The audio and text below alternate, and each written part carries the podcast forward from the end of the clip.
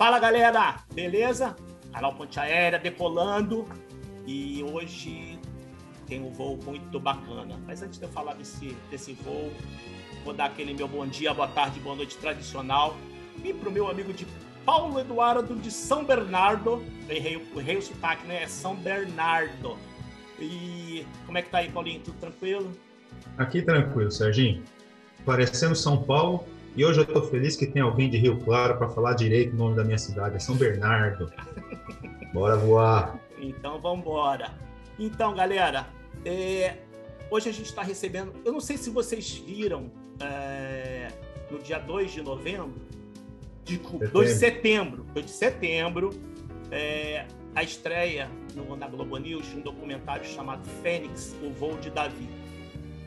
É, se vocês não viram, vocês têm que assistir, tá? Mas para quem não viu, eu vou dar só uma, um overview assim, muito rápido. A história é de um cara que é músico, que é bombeiro, que combateu o incêndio do Museu Nacional do Rio. E o cara tem uma. Ele é luthier. Quem não sabe o que é luthier, vai lá no tio Google estudar. Não vou dizer o que, que é, não. Mas ele vai explicar o que, que é. E aí ele tem uma pegada que é uma coisa muito louca que eu particularmente quando vi o Doc eu fiquei tão ensandecido que na mesma hora eu tentei falar com eles. Ele entrava no meio, né, alguns dias depois do, do, do incêndio, quando já era possível entrar de novo, ele entra, ele identifica as madeiras, transforma, a, identifica a madeira, que é uma coisa louca. Tem coisa que a gente vai perguntar para ele, que a gente ficou muito curioso. E ele transforma aquilo em instrumento.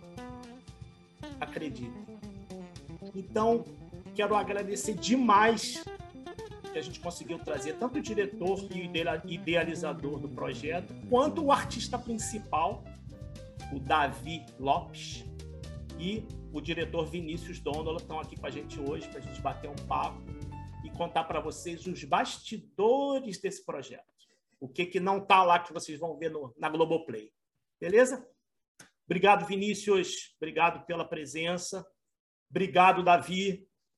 E eu vou começar perturbando. Eu não vou nem deixar vocês falarem, já vou deixar vocês falarem com a minha pergunta. Eu vou começar pelo Davi. Vinícius me dá a liberdade de começar pelo Davi. Claro. Eu, tenho, eu tenho uma baita curiosidade, Davi, porque você tem a coisa do músico, que deu uma baita curiosidade. Como é que você entrou no meio musical e o que, que te levou? Eu não vou nem entrar na parte do Luthier agora, eu vou deixar isso para o Paulo Eduardo. Mas é, o que, que te levou a ter vontade de combater incêndio, de se tornar um bombeiro? Bem, é, ser músico é, começou na, na, na, infância, na verdade, né?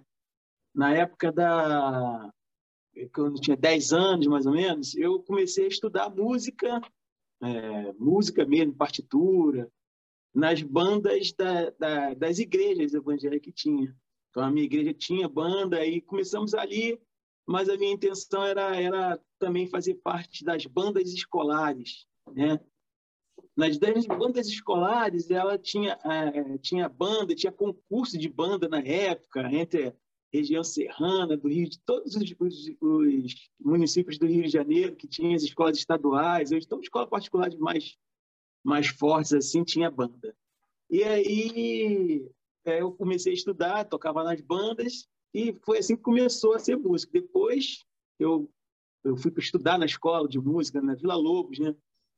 Na época é, é uma escola que é, é de ensino técnico, escola de música é, técnica.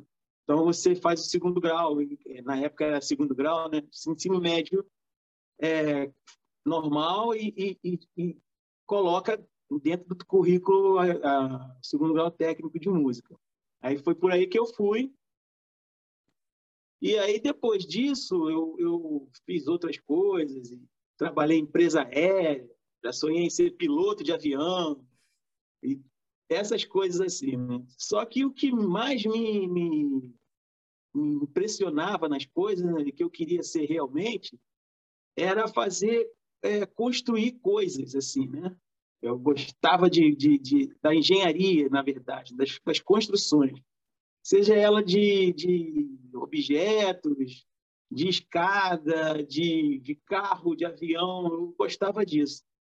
E na minha família tem bastante, assim, bastante ligação com a arte, né? Meu avô era artista, ele, ele era pintor também, minha mãe artesã, e eu, nesse meio todinho, comecei a me apaixonar pelas matérias-primas, dentre elas a mais sensacional é a madeira.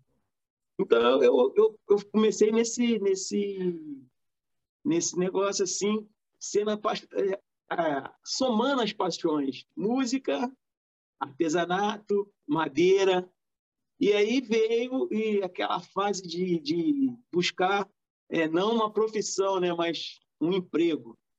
E, e na época vários concursos, fazendo essas coisas todas. Eu trabalhava numa empresa aérea chamada VASP, que acabou há um tempo. Então, esse negócio de ponte aérea eu sei muito bem. Eu trabalhei ali em Santos Dumont, na época do Eletra ainda, e na, na junção. Enfim, foi essa, essa parte até chegar ao bombeiro. E eu fiz o concurso na época e passei para soldado do Corpo de Bombeiros. Né? Até então não tinha assim aquela paixão nem quase era, era aquela aventura de estar tá, de tá entrando no emprego, de estar tá buscando um trabalho.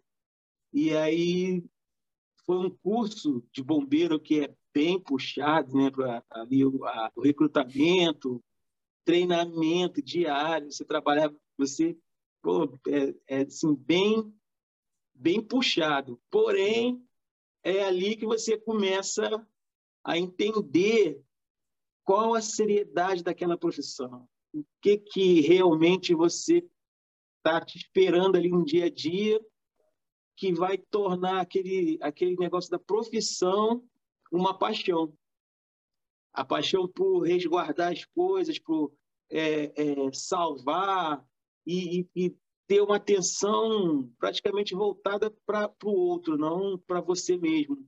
Então, Aí somou mais uma vez mais um item de paixões, porque o dia a dia do bombeiro é, é além de ser assim de coisas inesperadas, você está esperando ali que você vai salvar alguma coisa, que você vai combater o um incêndio, que você vai ajudar alguém a sair de uma de uma, de uma situação muito difícil, mas é, você não sabe o que vai acontecer, né?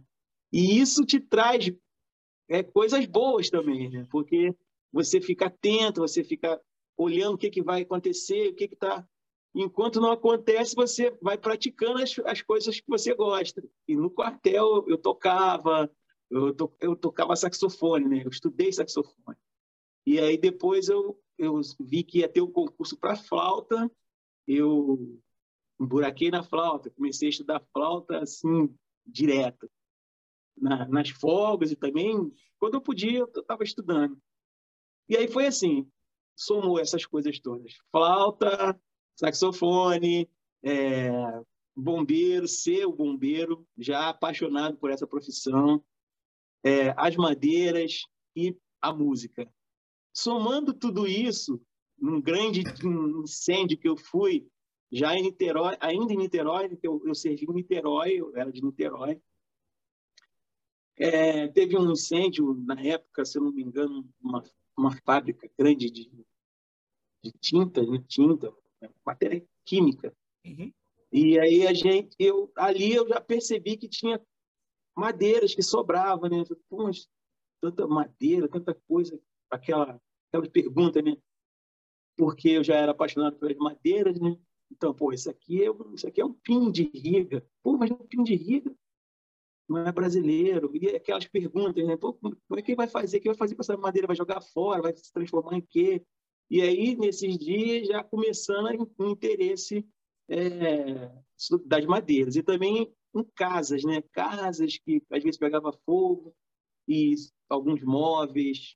E aí eu via que tinha móveis de jacarandá. Eu falei, pô, mas isso aqui é jacarandá. O móvel pegou fogo e sobrou um pedaço. Às vezes pedacinho, às vezes uma cadeira às vezes uma mesa inteira. E aí eu pô, fazia alguma coisa com, essa, com, esse, com essas madeiras. Né? Então aí surgiu a ideia de buscar essas madeiras com as pessoas que, que passavam por essa situação de incêndio. Olha, e, e aí eu comecei ali a, a tentar buscar uma forma de, de pegar essas madeiras, né? Então, eu já vi várias coisas acontecendo, tipo assim, leva logo esse, esse, esse negócio, é lixo e tal, não sei o quê. Opa, beleza e tal. E aí, é, a, a questão foi, foi, foi, os dias foram passando, né? e, o, e o, a ideia mesmo de fazer o instrumento foi assim, quase que uma soma de um, uma resultante, né? Pô, mas eu gosto, eu gosto do violão, gosto muito de tocar esse instrumento, eu sou apaixonado pelo violão. E aí somou as coisas, vou pegar essas madeiras aqui e vou fazer um violão. Assim que eu fui adquirindo toda essa as técnicas, né, com formão, com, com umas coisas interessantes, vamos ali e tal. Aí foi somando tudo, avô, mãe artesã e a paixão, surgiu um luthier mas não tinha aula, não tinha ninguém que me ensinasse esse negócio aqui no Rio. Pô, mas como é que vai ser esse negócio? Aí chegou nos anos, em 2000, é, que teve o concurso para o bombeiro, para a banda de música, eu passei aí para o Rio de Janeiro. É, no, no, no, concurso, eu, no concurso, eu fiz parte da, do quartel central, onde eu trabalho até hoje, e a gente, eu tirava serviços, um, uma vez por semana, duas vezes por semana, e por ser soldado ainda, né? E, e tocava na banda de música. E aí, nesse, nesse, nesse período, essa, essa questão de juntar as madeiras se intensificou, né? Ficou maior, porque no centro do Rio, Rio Antigo, outras madeiras, madeiras mais, mais antigas, casarões. E aí eu falei, cara, vai ser agora. Então, enquanto eu não consigo fazer o violão, enquanto eu não consigo nada, eu vou juntando essas madeiras. E foi isso que eu fiz. De 2000 até 2007, eu juntei muita madeira, já na intenção de fazer esses, esses instrumentos. E aí, durante esse, esse tempo, eu juntei madeira e fui ali meio que autodidata, tentando fazer as coisas, comprava um livro e tal, mas eu queria mesmo aprender com alguém. Aí eu falei, pô, tirei umas férias e também uma licença, licença prêmio, que na época tinha, a gente tinha essa, esse, esse direito, né? Aí eu falei, vai ser agora. Eu embarquei para São Paulo e conheci o, o luthier chamado Regis Bonilha, e ali ele começou a me ensinar a todas as técnicas de construção, professor assim, sensacional, que passa as coisas, faz assim, não faz, é melhor assim, melhor assado. E a gente começou a construir e eu aprendi a fazer e parti para o Rio de novo. Comecei a construir meus próprios violões com essas madeiras. Né? Na época, todo mundo achava uma loucura. Né? Pô, se a gente tem madeira aí para fazer o instrumento, para que tu vai arrumar esse, esse, essa ideia de de, de fazer instrumento ali, a madeira está toda ruim, toda queimada, além disso, tu não sabe se ela é, tá boa, o corte está bom, como é que tu vai fazer isso? Tu é doido?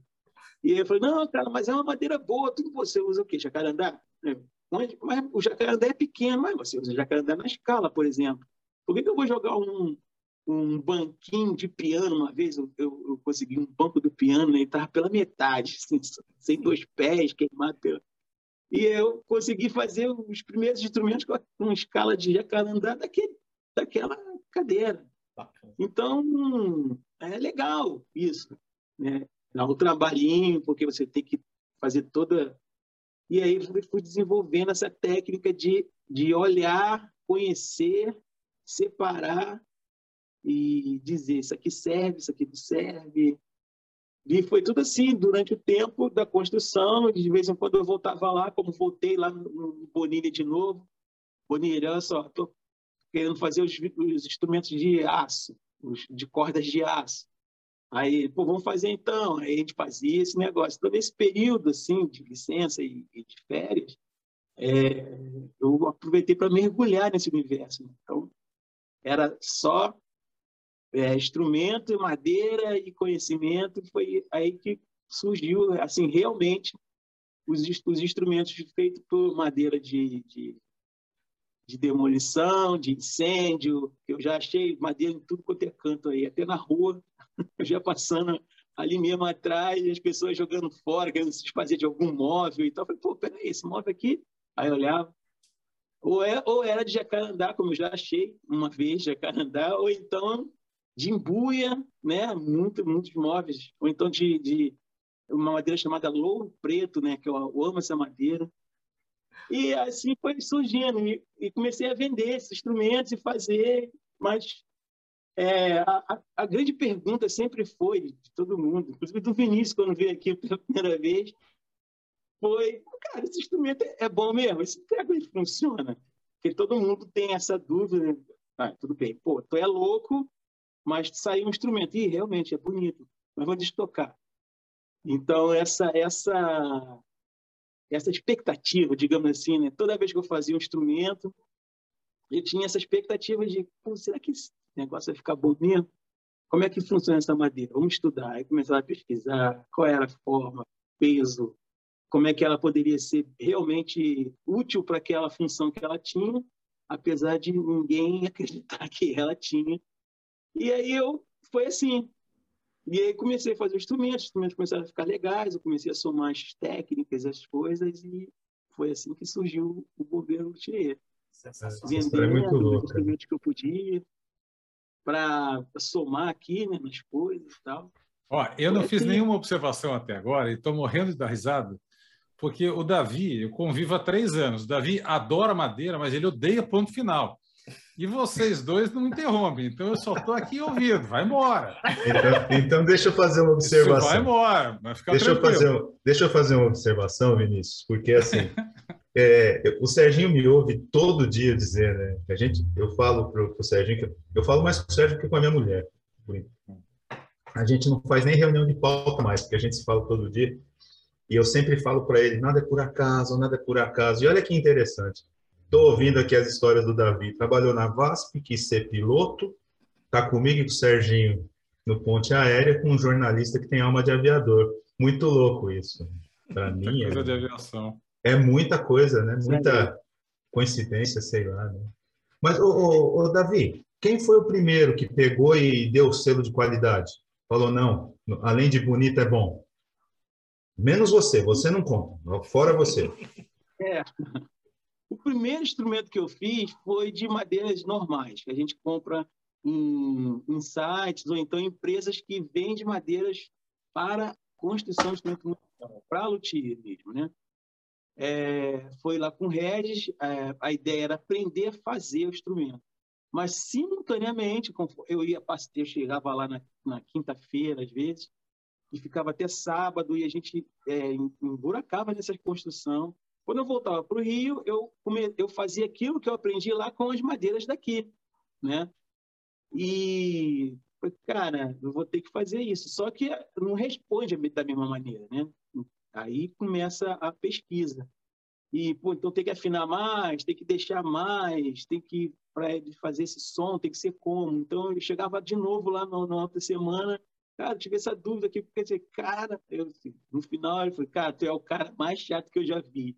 Mas, cara, porque eu pergunto tudo, faço tudo. Eu falei, cara, tem até um professor que falou assim, cara, com certeza o cara que vai passar nessa, nesse concurso aqui, eu fiz um, um, uma prévia assim para fazer um curso, né?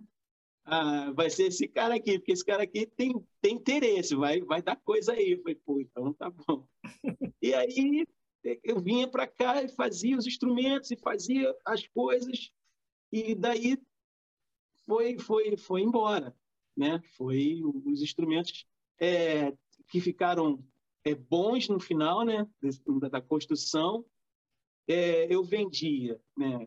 Primeiro foi no meu, meu próprio meio de trabalho ali no corpo de bombeiros na banda de música que eu já era então, os, os, músicos ali, eles mesmo já viam já esse negócio. Né? Não sei se é. Claro que serve. Não, serve. É, é, essa, essa realmente é a dúvida. Quem foi o primeiro cara que manja do negócio que falou assim? Porque eu, a única coisa que eu sei tocar é campainha e mal. Então eu ia olhar e ia falar assim, cara, que bonito, ponto. Mas quem foi o cara que manja, que olhou e falou assim, não, deixa eu ver se isso aqui é bom mesmo. Foi o pessoal da banda, então. então. Foi lá, foi lá mesmo na, na, na, na banda. Então lá tem músicos que tocam clarineta, mas que são formados em violão, por exemplo. Tem uns três. E, e, todo mundo toca um violão, né? Na verdade, todo mundo toca violão. E aí eles mesmos pegaram e falaram assim, pô, esse violão, esse, esse violão tá legal aí.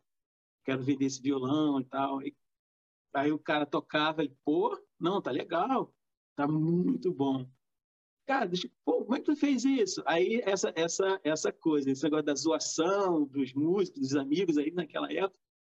Cara, tá muito bom aí. Eu dou 300 reais nesse instrumento aqui agora. Né? Tô... aí os caras, deixa eu ver aqui, deixa eu ver. Pô, cara, eu dou 350, mais do que ele, mas se puder vender, vende para mim, porque todo mundo queria ficar com o instrumento, na verdade. Mas aí eu consegui, e essa, esse era o meu, meu termômetro, né, para saber como é que era, como é que estava o negócio.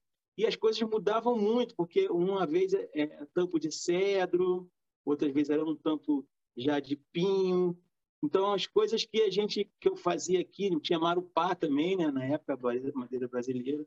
Então, eu fazia um instrumento de, de, de cedro, por exemplo, daqui brasileiro, e, e fazia um instrumento com cedro canadense para fazer esse, esse balanço, né? Vai ver.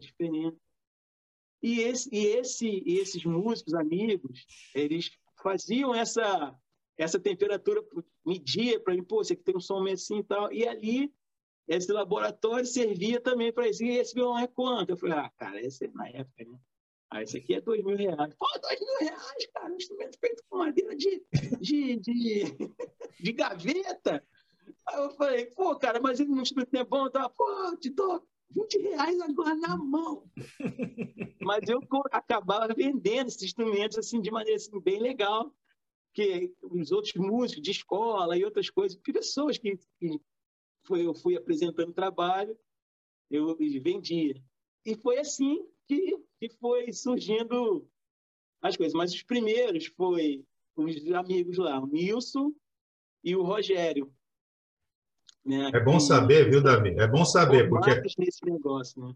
aquele violão lá que o Paulinho da Viola né, brinca lá no documentário, bom saber tudo isso que você estava falando, dou vintão nele agora. agora, agora não tem mais como, né? Depois, eu vendi um primeiro violão é, para um amigo de lá, o Nilson, né? Nilson Santana. Ele é formado em violão e também em violino, violoncelo. O pessoal lá do Bombeiro realmente é muito bom. O Vini conhece, né, Vini? É, são a doutores em música, mestres, eles são é. incríveis. E depois, aprimorando o negócio, aí passou da, da, daquela brincadeira para uma coisa mais séria. E aí, pô, Lopes, eu quero comprar um instrumento teu mesmo, de verdade, mas, pô, alivia no preço aí e tal, não sei o que. Não, claro, cara. Aí, e eu, foi o que eu fiz, a galera tá pedindo, pô, mas eu quero com tampo assim, tampo assado. Não, de, de construção não. Depois eu pego um desse aí, quero fazer um curso e tal. Fui vendendo por ele mesmo, mas os primeiros foram eles, o Nilson, Santana e o Rogério. Ele eles, eles são muito bons, né? Eles estão aí. tempo demora? No ateliê, a gente tocando, fazendo alguma coisa. Vai ser legal. Quanto tempo demora, Davi, para fazer um, um, violão? Mais ou menos. Então, esse, esses instrumentos, eles, na verdade, não demoram muito tempo, não. De, depois que você corta todas as peças e coloca lá para fazer, ele é rápido. Mas vai depender muito da técnica que você vai usar para fazer esse instrumento e da cola que você vai usar né? Porque tem cola que responde de um jeito e, e outras colas químicas, outras naturais, então depende da, da, da escolha.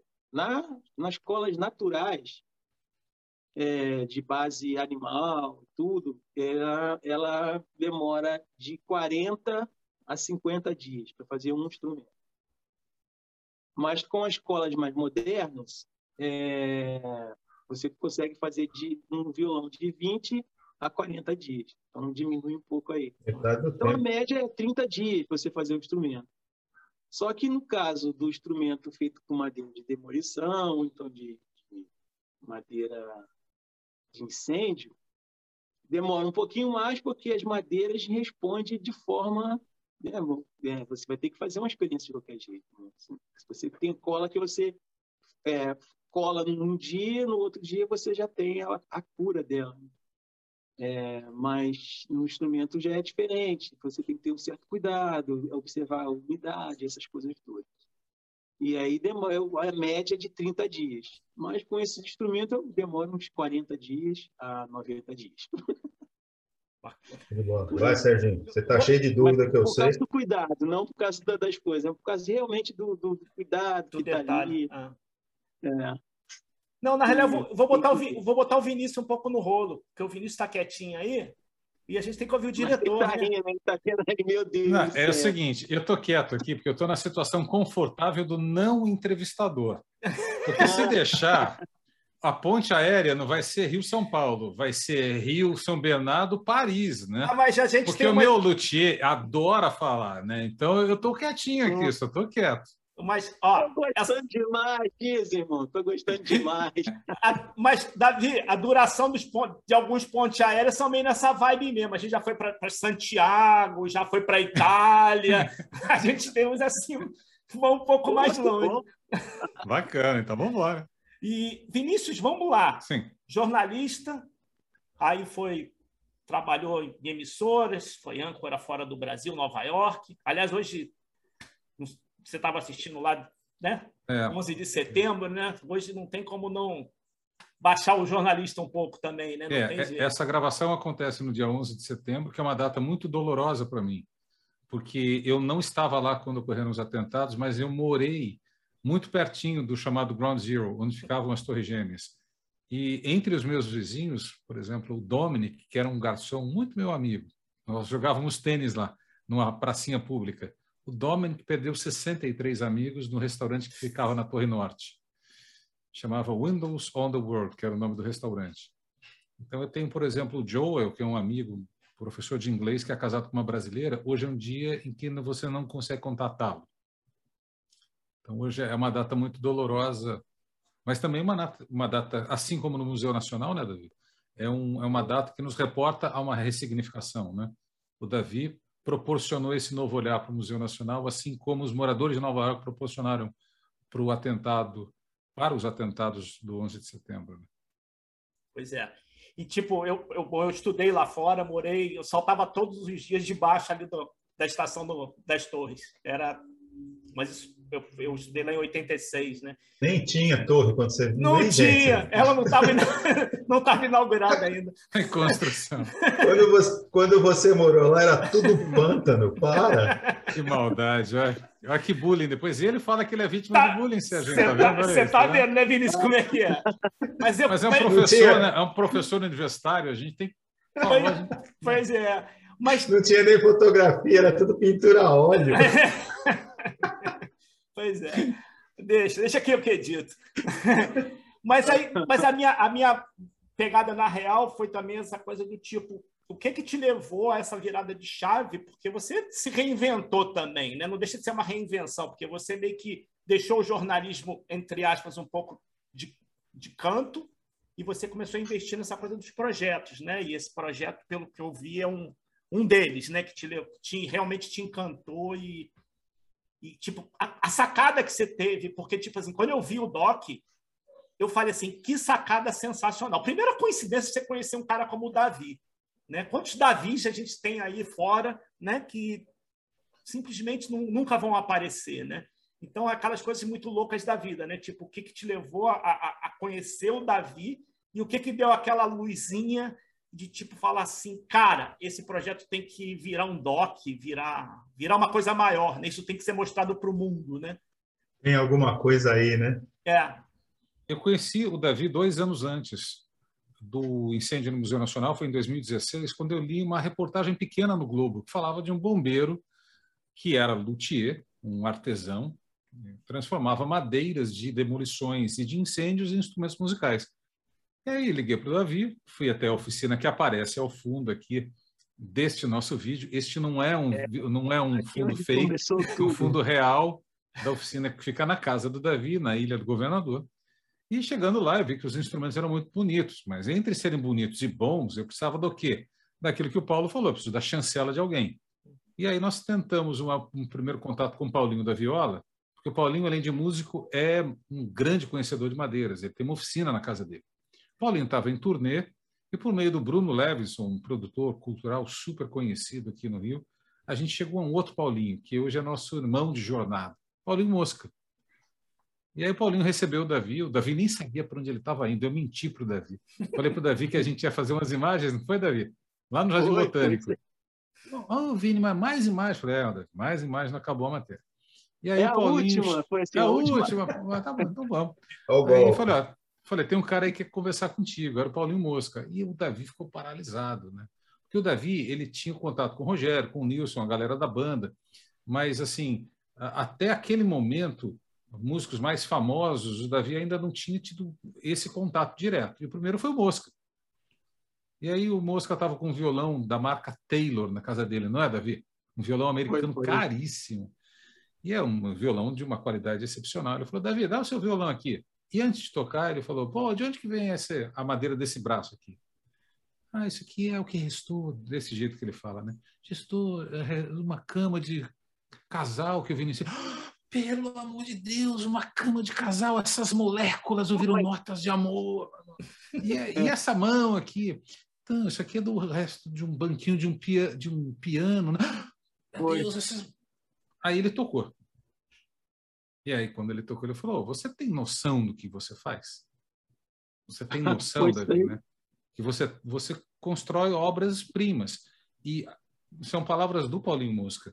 O melhor violão que o Paulinho Mosca tem hoje foi um violão feito pelo Davi com restos de madeira, pré-Museu Nacional.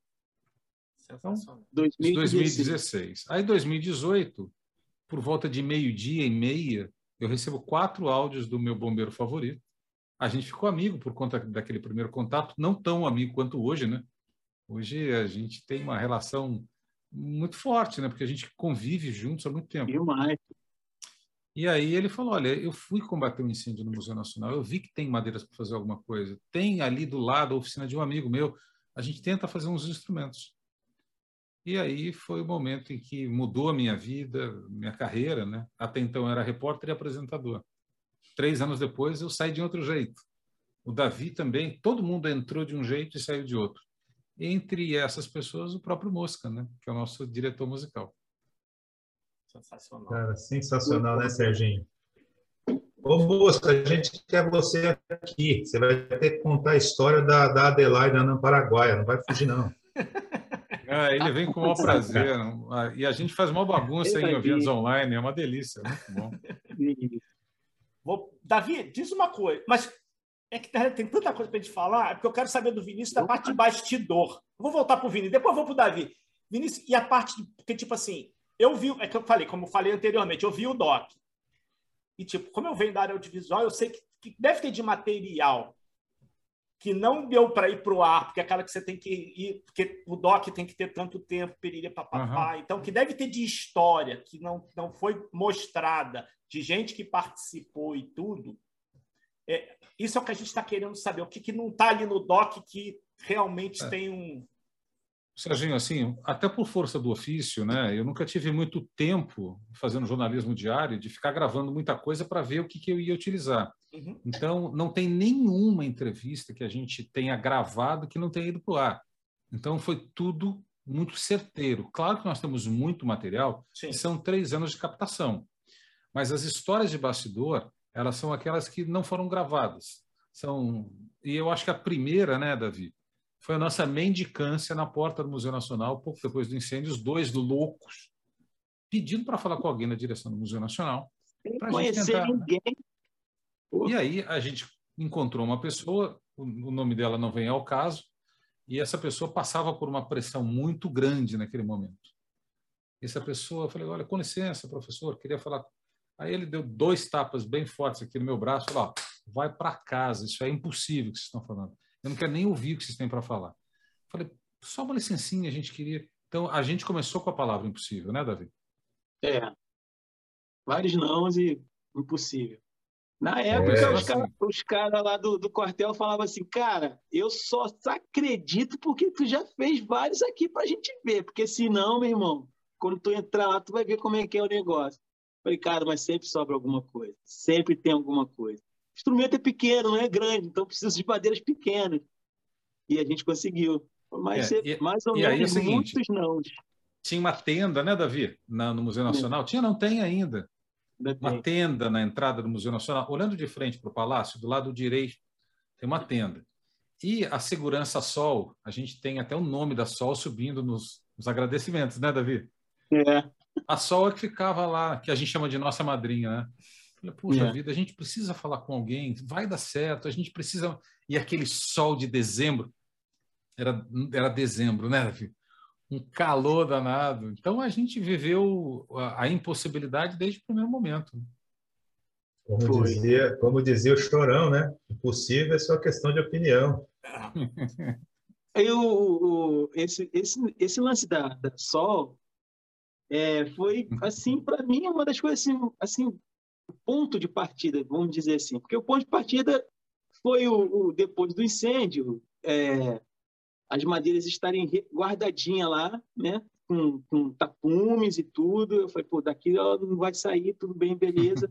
Mas eu preciso saber o que, que eu vou fazer com esse negócio. Então, é, é, o, o, incêndio mesmo é como se eu não quisesse ver mais, entendeu? Ele estava lá atrás do tapume, alguma coisa que é, eu não queria ir lá mais, entendeu? E eu só queria, no meu coração, estava aquela vontade de, de, de entrar ali para reconstruir, para ajudar a fazer alguma coisa. Essa era a minha intenção. Então, eu ia todo dia, levava um instrumento que eu já tinha feito com madeiras.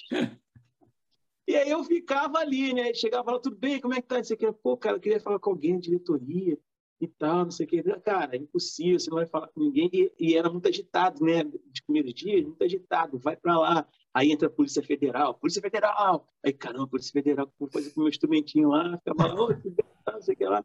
É o dia que eu falava, pô, sou bombeiro. Pô, legal, tal, pô, minha história é o seguinte. Aí comecei a contar minha história para os segurança, para os guardas municipais ali, o pessoal, pô, que legal, ah, não sei o que, então o pessoal já até sabia, tocava música ali, ficava tocando.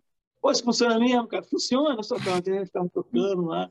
É mendicância, quase botou o capacete no chão para pedir uma grana. É, foi, o começo foi isso mesmo, entendeu? O começo foi essa brabeira. Essa Mas era assim, cara.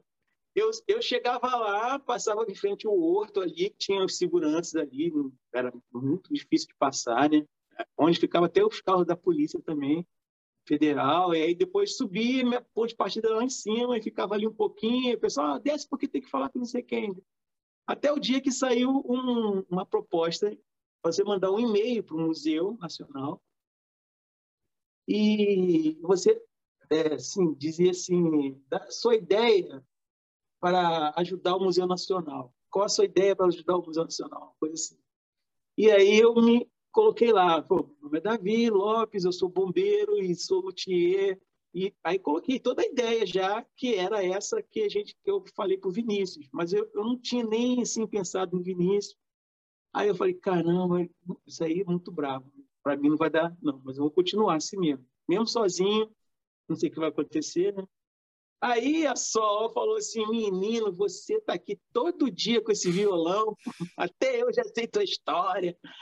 É, e eu falei com a menina é, que ela é. Jornalista.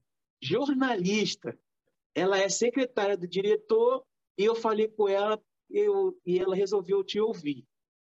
Aí eu falei: oh, estou sério? Eu até mandei um e-mail para lá. Ela, você fala com ela, mas é o seguinte: você é, pode ser rápido. Ela pediu cinco minutos. Eu já Davi, a história para ela. A, a, parte mais difícil foi essa. Essa é a parte mais difícil. Mais... Cinco minutos para mim tá bom. Ó, quero. Esse é o bastidor, cara. E aí eu fui lá, e uma outra pessoa. É... O Renatinho e a Fernanda Guedes. É, a outra pessoa me levou até lá. E aí, quando ela falou assim, ah, ela é jornalista, Aí quando ela falou jornalista, eu lembrei do Vinícius. Né? Eu lembrei, pô, Vinícius é jornalista. Aí eu falei, pô, vou falar com Vinícius. Cara, de repente ele pode me ajudar, porque eu já conhecia ele das outras matérias. Eu falei, pô, mas também vou falar com o Oscar, que esse, essa ideia tem tudo a ver com a música popular, tá? tanto é que tem esse, esse áudio, né? Aí eu falei, cara, falei, Vinícius, passei um áudio e escrevi também alguma coisa. Falei, Vinícius, vê se tu acha essa ideia muito maluca. eu estou aqui no Museu Nacional e eu quero fazer uns instrumentos com aquele incêndio, madeira de incêndio. Aí, cara, aí foi aí que começou tudo.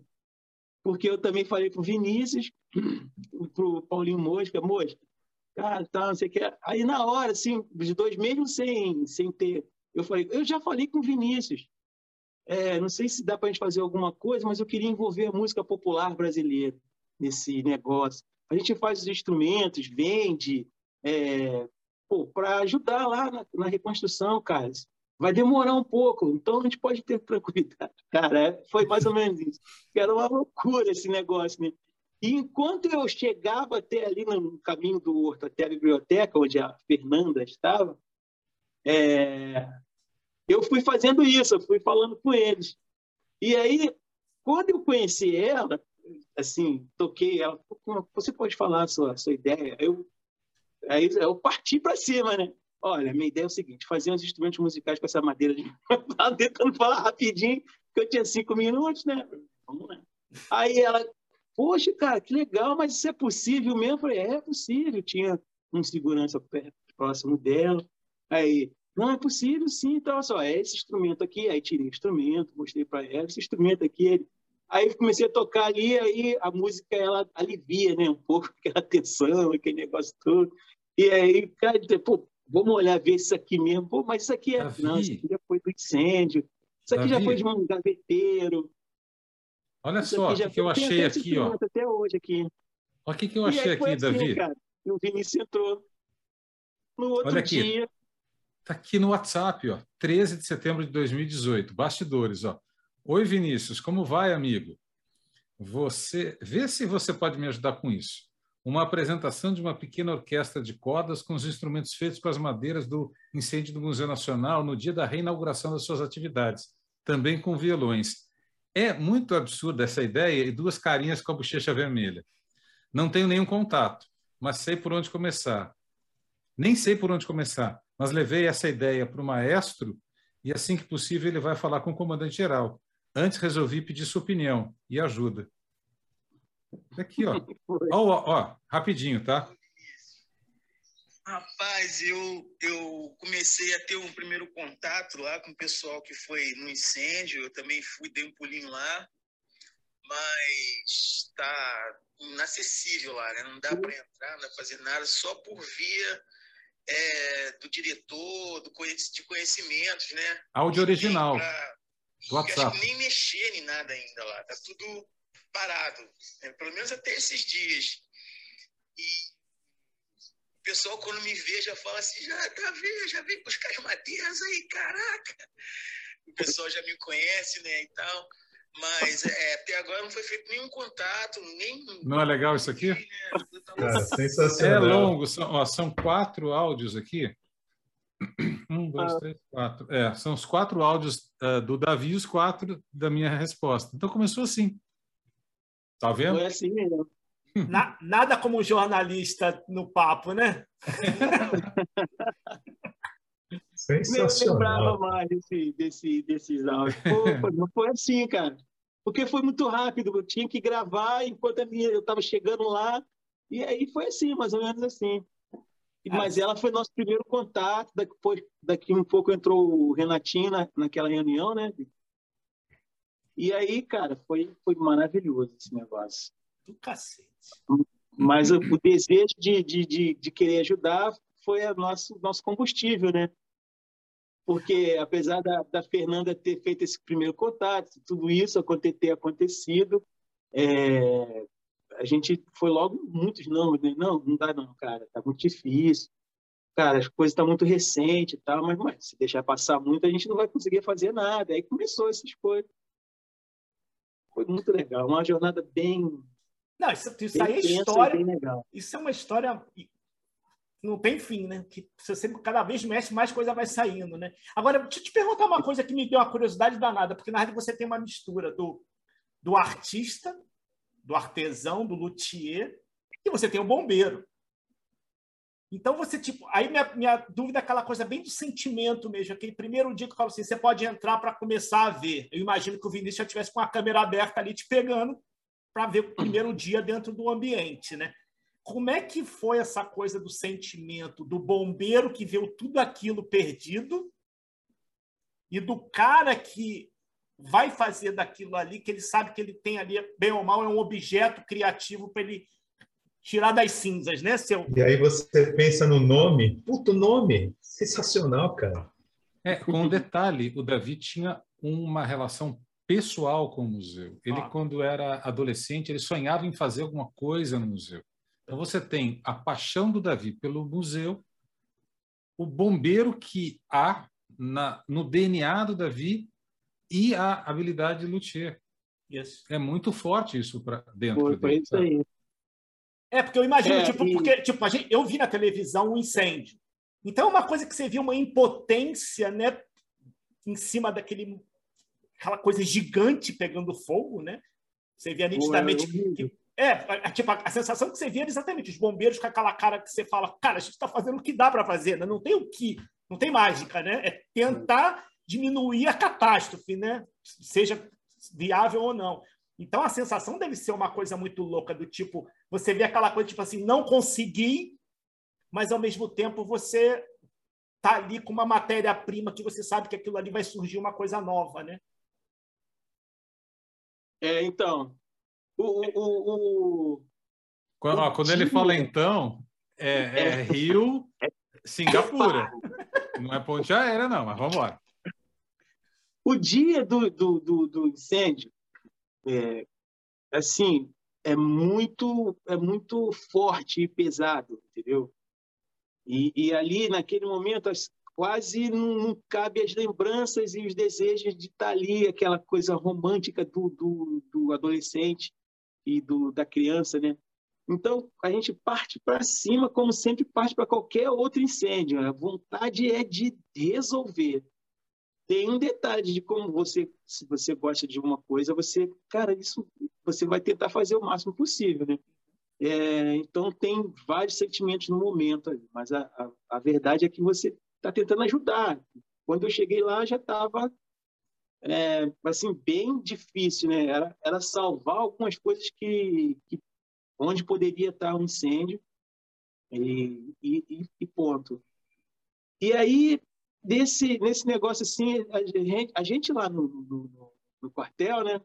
Todo mundo olha um bombeiro assim, e fala tipo, cara, é aquela aquele aquele homem para entrar dentro das coisas, para tá quase caindo o trem e o cara entra debaixo do trem para pegar alguma coisa que poderia fazer, mesmo que ele possa até morrer ali. Então ele não calcula, assim, como é que vai ser isso?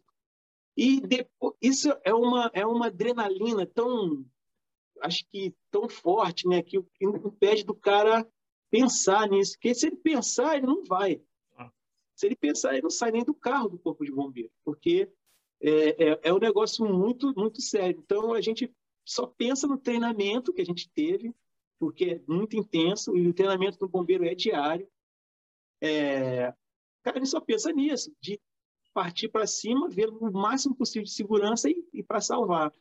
Esse sentimento, essa, essa carga de sentimentos de, de, de, antes e depois do acontecimento de qualquer evento brabo desse, acaba fazendo, tornando o, o, ser humano bombeiro uma pessoa muito sensível às coisas, entendeu? Então, quando você vê um bombeiro, cara, esse cara é brabo, esse cara é forte, o cara só pensa em malhar. Não, cara, tem, ali tem muitos sentimentos da coisa que acontece com a gente que a gente chora, porque não tem o que fazer, você imagina. Você, é, o bombeiro chorando. Pô, todo mundo pode chorar, menos um bombeiro. Pois não, mas não é assim. Todos nós temos sentimentos, e o sentimento do bombeiro, ao longo dos anos, torna ele essa pessoa sensível a essas coisas, entendeu? Então, o pós-acontecimento, é, às vezes, é quando você, mesmo tendo sucesso de salvar aquela, aquela pessoa, aquela vítima, é, ou não, esse sentimento, essa carga de sentimento te leva a fazer, a ter outros olhares até, entendeu? Então, eu acho que esse tipo de sentimento, essas coisas assim fortes que acontecem no decorrer da nossa carreira, é, me fez ter esse olhar, entendeu? De, de, de ver o que pode ser aproveitado. E na minha formação, Desculpa a gente vê... Hã? Desculpa te interromper, mas cita para eles como foi eu, você e o João no primeiro dia que a gente tinha acabado de retirar as madeiras, a gente estava no que restava do laboratório de aracnologia. Qual foi a reação nossa depois que a gente fez aquela primeira gravação? Então, aí sim, esse dia, que antes a gente, eu não queria ver, aí eu tive que partir para cima de novo, né? Quando começou as gravações, então aí, aí sim, aí você vê o que foi realmente destruído, o que você podia fazer. Né? E aí começou essa. Aí sim a câmera estava filmando as coisas que a gente fazia, mas que toda vez que a gente entra num incêndio assim, é, é uma coisa pesada, forte. Mas quando eu entrei lá pela primeira vez, pô, caramba, aqui, essa aqui foi a porta que eu vinha. Entrava aqui, fazia fila quando eu era garoto, né, da escola todo mundo entrando ali e tal, e eu vi aquela porta, aquela porta estava queimada. Eu falei, ah, todo mundo faz a fila aqui para entrar na bilheteria, a bilheteria estava queimada. Então, soma-se esse, esse fato o, o, sentimento que você já tinha museu. Então, meu irmão, tem que segurar, né? Aí a gente, assim, eu até pensava, mas é assim que se faz?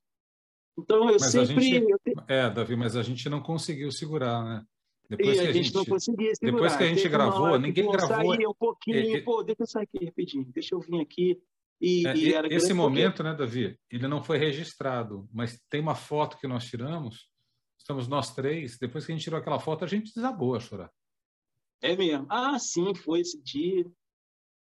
É... Não tem como não. A gente entendeu? realmente foi um, um, dia assim de soma de, de emoções e de vontade de alguma coisa. E, assim, na minha formação, é, na minha vida toda, eu adquiri também essa, essa visão de que é, o que nem tudo que as pessoas veem, o que está destruído, é, é o fim. Porque Deus tem essa visão de nós, entendeu? Até porque Ele pode fazer alguma coisa. E você, nesse, nesse sentido, você tem alguma coisa de Deus para fazer alguma coisa para alguém. Então eu falava, cara, eu sou bombeiro, tive aqui, eu sou luthier, eu posso, eu posso fazer alguma coisa. O que, que eu posso fazer? Usar aquilo que as pessoas veem como destruição total, é, o que eu já fazia já há um tempo, para tentar ajudar aqui alguma coisa, mesmo que fosse bem pouquinho. Mas imagine se muita gente fizer um pouquinho, o outro vai, arruma uma coisa e, e as empresas têm essas, essas também essa, esse, essa forma de ajudar, né? E aí a gente vai ter um museu rapidamente. Mas eu sei que é brabo, né? É tempo, é, é isso. E aí, Paulo Eduardo, tá calado, filho? Não, não, vai aí, Serginho. Eu tô aqui, eu tô viajando nas histórias do Davi, no voo do Davi, né? Tô viajando aqui no voo. E é sensacional, cara, como tem tudo a ver, né? O nome, o documentário, com tudo que aconteceu, como tudo realmente se fecha. Tem, tem. O Serginho levantou uma bola no começo, né, da, da história do, do, reconhecer a madeira pelo cheiro, né, Serginho? Que você tinha levantado a bola. Como é que é isso, Davi? Como é que começou ah, isso, cara? Ah, peraí, mas é o seguinte, tem um bastidor que vocês não viram no documentário. Não é só pelo cheiro. Não é. É o barulho Davi também. Está... Não, o Davi estava lá junto com uma pesquisadora do museu, que é uma super expert em madeiras, quando, ah, e a gente não conseguiu, professora Luciana, a gente não conseguiu gravar esse momento. Eles estavam comendo lascas de madeira para fazer identificação. comendo. Aí eu falei, meu Deus do céu. Ou pelo menos estava assado. Que piada é. ruim. Desculpa aí. Conta aí. É porque é o seguinte, é, devido ao, aos acontecimentos anteriores, a gente já conhece alguma uma coisa que já existia ali. Então, eu sabia que provavelmente na, nas portas principais do, do, Eu até falei isso com, na época com o Vinícius. É, poderia ter mogno. Por quê? Porque em outras, outras ocasiões, em alguns casarões antigos do Rio de Janeiro, à época, é, era feito, tinha mogno, entendeu? E eu, assim, eu tinha, assim, gostava muito de duas madeiras, lobo preto e braúna. E eu estava, assim, correndo atrás da braúna. E o Vinícius também, né? É, a gente falou, pô, deve ter braúna aqui, Vinícius, com certeza. Pô, não é possível. mas diante da destruição, né? Falei, cara, como é que vai ser isso aqui? E aí foi aquele acontecimento que vocês viram ali no, no documentário, tudo real, na mesma hora ali acontecendo. Mas as madeiras, é essa aí. As madeiras, elas, elas têm uma composição de umidade, né? E é ela que traz aquele, aquele cheiro, né? Na, época, na hora do incêndio, a temperatura externa, ou até mesmo aquela que está sendo queimada, que a madeira não é totalmente queimada. Uhum. Ela, a superfície dela é queimada e a gente aproveita aquilo que não foi queimado, apesar das reações que ela já sofreu com a temperatura e com principalmente a perda de umidade ali. Então ela perde o cheiro, não tem como você até isso voltar por causa da é, a umidade voltar, você tem o cheiro ali, além do cheiro forte de queimado. Então não tem como. Então a gente tirava aquele parte do queimado, aí, aí tem essa parte. Tirava aquela parte queimada, pô, essa madeira aqui parece aquela.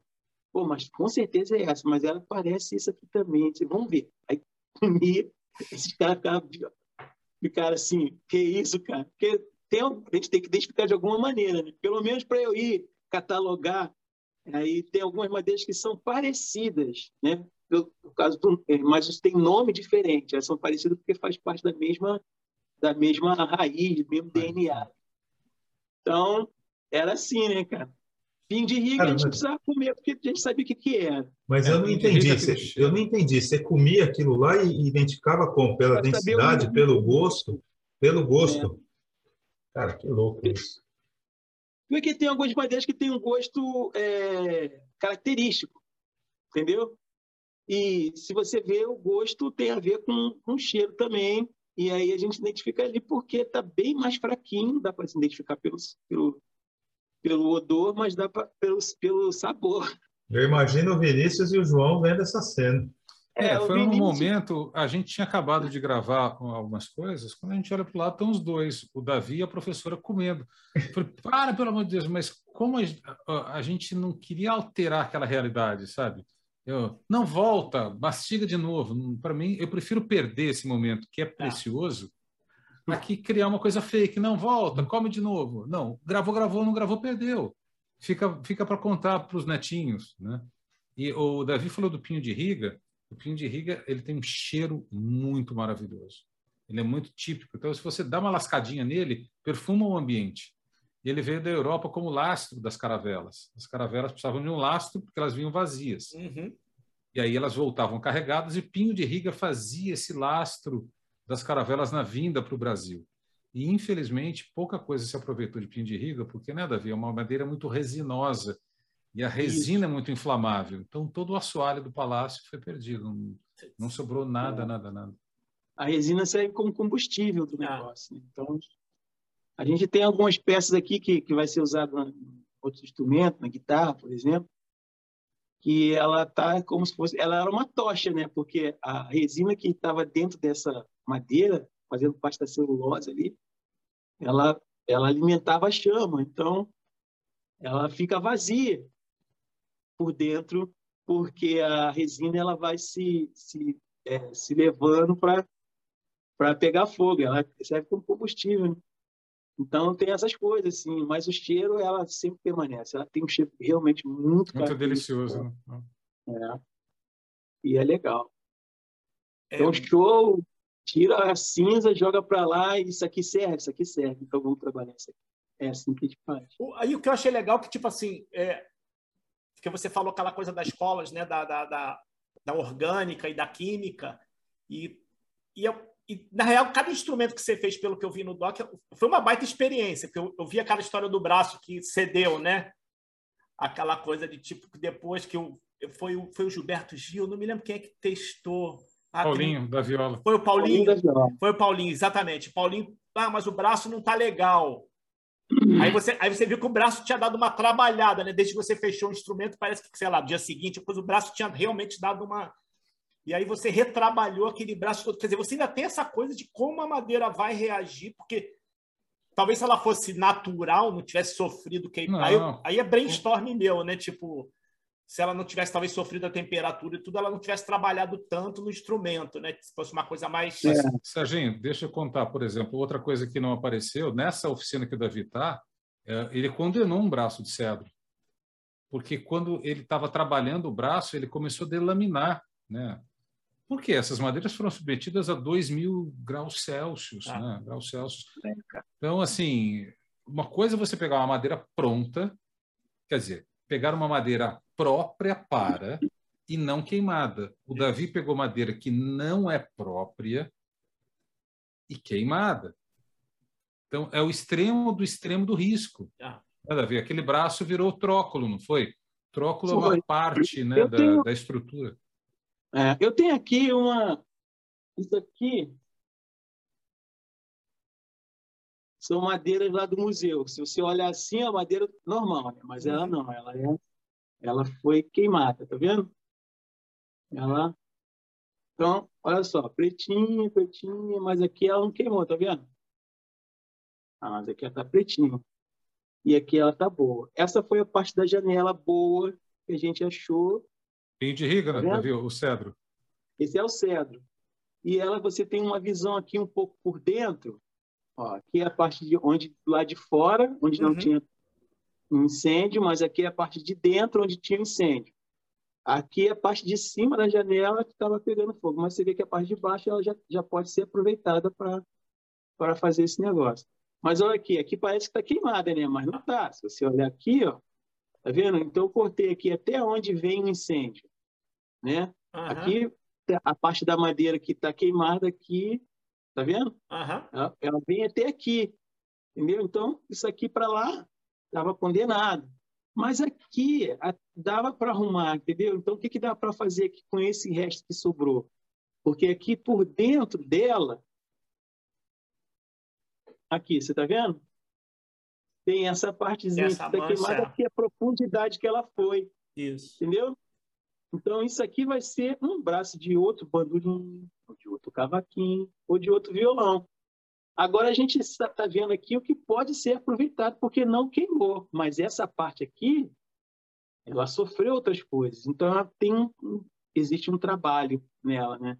É, ou ela vai, quando receber a umidade novamente, ela vai empenar, porque ela vai preencher todas as partes moleculares dela e ela vai trabalhar. Aqui veio mas ela vai dar essa trabalhada. E esse trabalho que eu fiz de construção no primeiro instrumento, é, eu dei essa, fiz essa avaliação e a gente foi fazendo. Então, eu estava construindo o braço, aí por dentro realmente já tinha acontecido uma, uma, uma perda de umidade muito grande e ela começou a se separar. Assim, é uma coisa muito pequenininha, molecular lá, lá dentro, mas a gente consegue entender. E também batendo, ouvindo, já tendo aquele, aquela experiência ali do, do, do, tipo que ela vai trazer aquele som, né? Falei, cara, isso aqui não dá mais. Mas ela tá bonitinha, entendeu? E assim foi com todas elas. Mas essa, um cedro característico desse aqui, é, trabalha de qualquer jeito. Então, mesmo tentando fazer uma compensação com um jeito do corte, é, aumentando a força dela para não trabalhar, ela, depois que o violão estava pronto, ela começou a trabalhar com o tempo. Foi um... Vamos lá. Mas aí acontece, né? Já com outro violão não, não aconteceu. E se aconteceu, ele foi construído com aquele tirante, né? Que a gente consegue fazer desempenho, então né? algum trabalho que o instrumento tem até quando vai para outro país, entendeu? O instrumento vai para outro país. É, e aí lá ele tem mais umidade ou menos umidade. Então, esse, esse tipo de construção ele é assim, bem preocupante por causa disso, porque às vezes ele pode ir para um país onde é, é, muito seco, entendeu? Apesar de ter neve, aquela coisa é muito seco, o ambiente ele fica, não é úmido. E aí tem outros que são o contrário, é muita umidade, muito quente, a madeira ela dá essa. E para quem toca, é um negócio bem sutil é sutil, não é assim, pô. É, mas ele está tão acostumado a tocar em coisas perfeitas que alguma coisa que tiver imperfeita ali, mas a gente sabia de antemão, né, é, que para alguns não é. né? Para alguns não é, não tem problema nenhum. Alguém toca assim, fala, cara, não tem problema nenhum, isso aqui é minha, porque tem uma pegada diferente. Ah. A gente trabalha isso também nos, nos músicos. O cara fala assim, cara, essa pegada tá muito massa para mim, porque eu tenho essa mão assim. O músico também tem uma mão desse tamanho assim, né? Grande. E ele, pô, gosta porque tem que estar tá um pouco mais alto mesmo. Ele usa corda pesada. Então, essa, esse balanceamento eu não tinha como fazer, então tinha que construir um instrumento normal, digamos assim. E eu optei em fazer uma construção tradicional do violão espanhol. Aí falei, pô, vai. Porque, assim, tradicionalmente não se usa o tirante dentro de um, de um instrumento clássico. Uhum. Né? Estou procurando lá, aqui, Davi, sabe o quê? Por capricho, por coisa assim. Mas o, o, o tirante ele veio para ajudar, né? exatamente esse problema, ter esse problema. Em vez de você ter três instrumentos, você tem um só que você pode regular ele da maneira que você quiser. E aí, como aqui. o negócio ficou difícil lá, eu falei, cara, vamos lá. O Paulinho, o Paulinho, a gente sabia quando o Paulinho ia lá, eu ainda tentei dar um jeitinho, vou dar um jeitinho nesse negócio, rezava lá. Pô, ficava naquela, naquele período de oração sério. Aí, mas ele, ele detectou de uma forma muito carinhosa. Aí Super começou, educado, né? É, aí, aí começou, né? Falei, cara, eu já sabia. Mas interessante é que mesmo alto ele falou, ele tocou pra caramba depois. Já a Nilson não reclamou. A Nilson, poxa, que instrumento bom. Ah, poxa, tá bom pra caramba. Tá? Ela então, já não isso reclamou. que eu ia falar, Davi. O instrumento é tão bom que o nosso maestro, Pedro Guedes, é, que foi um dos produtores musicais do documentário, no mês de junho eu estava procurando aqui no Instagram do Bonner, que o Bonner postou recentemente sobre isso. O Jornal Nacional fez uma campanha humanizando a figura do jornalista. E ele pediu para o Pedro Guedes dedilhar num violão o tema de encerramento do Jornal Nacional. No dia que o Pedro Guedes foi fazer isso, eu fui levar com a Roberta, que também assina a direção e roteiro do documentário, os violões para o Pedro compor algumas trilhas para o documentário. E ele tocou essa música do Jornal Nacional com o violão feito pelo Davi. Sensacional. Foi. E aí foi para o ar e todo mundo chorava e ninguém sabia o porquê, porque a gente não pôde divulgar naquele momento.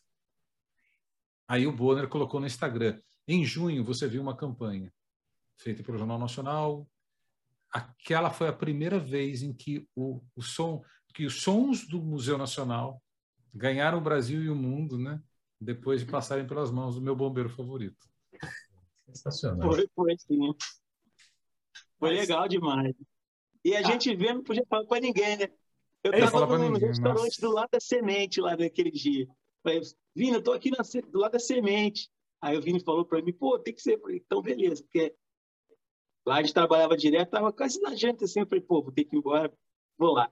Aí fiquei lá no Jornal Nacional e vendo as pessoas lá, vendo o, o garçom, as pessoas tá dando jornal. Gente tava... Quando deu esse negócio, aí o pessoal eu ficava vendo a reação do pessoal, das pessoas ali, né? Mas não podia falar, eu fiz esse violão. pô, eu fiz é, esse a... violão aí, sabia? O cara tá maluco, rapaz, sai daqui. o Davi está falando da Semente. Semente é uma escola de marcenaria onde foram feitos os. Uh, foram feitos o bandolim e o cavaquinho. Uhum. Então, os primeiros violões foram feitos na casa do Davi, ah, esses dois foram feitos nessa escola de marcenaria que é, ah, Paulo, é, na Rua dos Inválidos, é centro do Rio de Janeiro. Então tem uma escola de marcenaria. Por que, que a gente fez lá? Era um ambiente um pouco mais espaçoso que nos permitia ter segurança durante a pandemia. Porque, embora a oficina do Davi seja muito aconchegante, era um ambiente muito pequeno e até arriscado para a gente filmar. Para a gente, e assim, acho que eu nunca contei isso para o Davi, mas como aqui é o momento de contar bastidor, né? Eu rezei muito, muito, muito pela nossa saúde nesse processo todo. Muito, muito, porque a gente se expôs. O Davi, quando ele foi encontrar o Gilberto Gil, ele foi testado. O Gilberto Gil estava testado. O Paulinho da Viola tinha acabado de receber as duas doses da, da vacina. Mas eu ficava muito preocupado com o Davi. Né? E isso independentemente da função dele para o documentário, não. Pelo Sim. ser humano brilhante que ele é, pelo irmão que a vida me deu. Né? E a gente, Deus protege a gente, protege, porque a gente, tá para, a gente atravessou o pico da pandemia trabalhando. E a gente não teve um caso de contaminação durante o trabalho. Graças a Deus. Foi muito bom.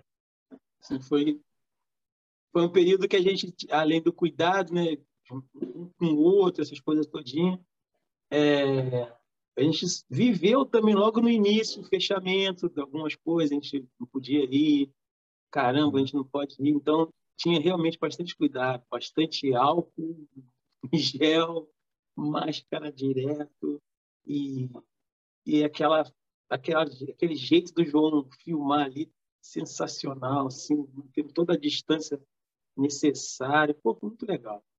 É, e sempre respeitando, sabe, Serginho e Paulo, é, a verdade da coisa. Sabe? Ah, volta para cá. Não, não tem volta. Não é teatro, não é televisão, é documentário. É isso aí. Pegou, pegou, não pegou, não pegou. Então, essa cena do Davi provando madeiras no museu naquele dia ficou para nossa lembrança e para as conversas de bastidor. Mas deixa, eu... Te, deixa eu perguntar uma coisa para o Vinícius, Serginho, eu estou aqui matutando, cara. Porque, assim, eu lembro que uma vez eu pedi demissão de, de, um, de uma universidade e eu saí muito seguro, mas a hora que eu cheguei na rua que bateu, eu falei assim, putz, grila. Cara, como é que foi o, o, momento depois que você... Porque você não teve muito tempo para decidir, né? Você tomou a decisão e foi. Mas como é que foi a hora que você chegou em casa, a hora que você dividiu com, com as pessoas? Você estava muito tranquilo e foi? E bateu algum, alguma insegurança algum momento? Como é que foi, cara? Eu, eu tinha muita clareza do que ia acontecer. Eu digo e repito, o Davi via cinzas e enxergava instrumentos. Eu via aquela história e eu enxergava onde esse negócio ia dar. Eu sabia da força dessa história. Só que eu imaginei que a gente pudesse gastar uns cinco até seis meses de gravação e montagem. Foram três anos. Isso. E nesses três anos, pandemia. E nesses três anos, uh, dois anos e meio sem nenhum apoio, sem nenhum recurso de fora. Então, uh, bateu o desespero em, em determinado momento? Claro que bateu. Mas é, é, engraçado, e o Serginho até comentou sobre isso, sobre ressignificação, né? Nesse, nesse período, eu comecei a trabalhar uma, de uma maneira mais intensa com consultoria, com treinamento, com media training online, com a mediação de eventos online, Uh, me tornei sócio de uma, um hub digital, uh, que é uma geradora de, de startups.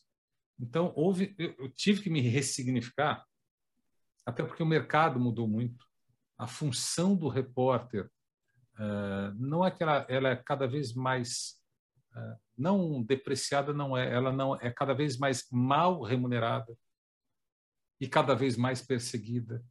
Então muita coisa, muita coisa mudou. E também o Davi. O Davi paralisou a oficina dele por muito tempo para construir os instrumentos. E o, o, Davi ele tem dois ganhas-pãos. Né? Ele tem o, o ganha-pão do bombeiro e do, da oficina. Então foi um aperto muito grande para a gente.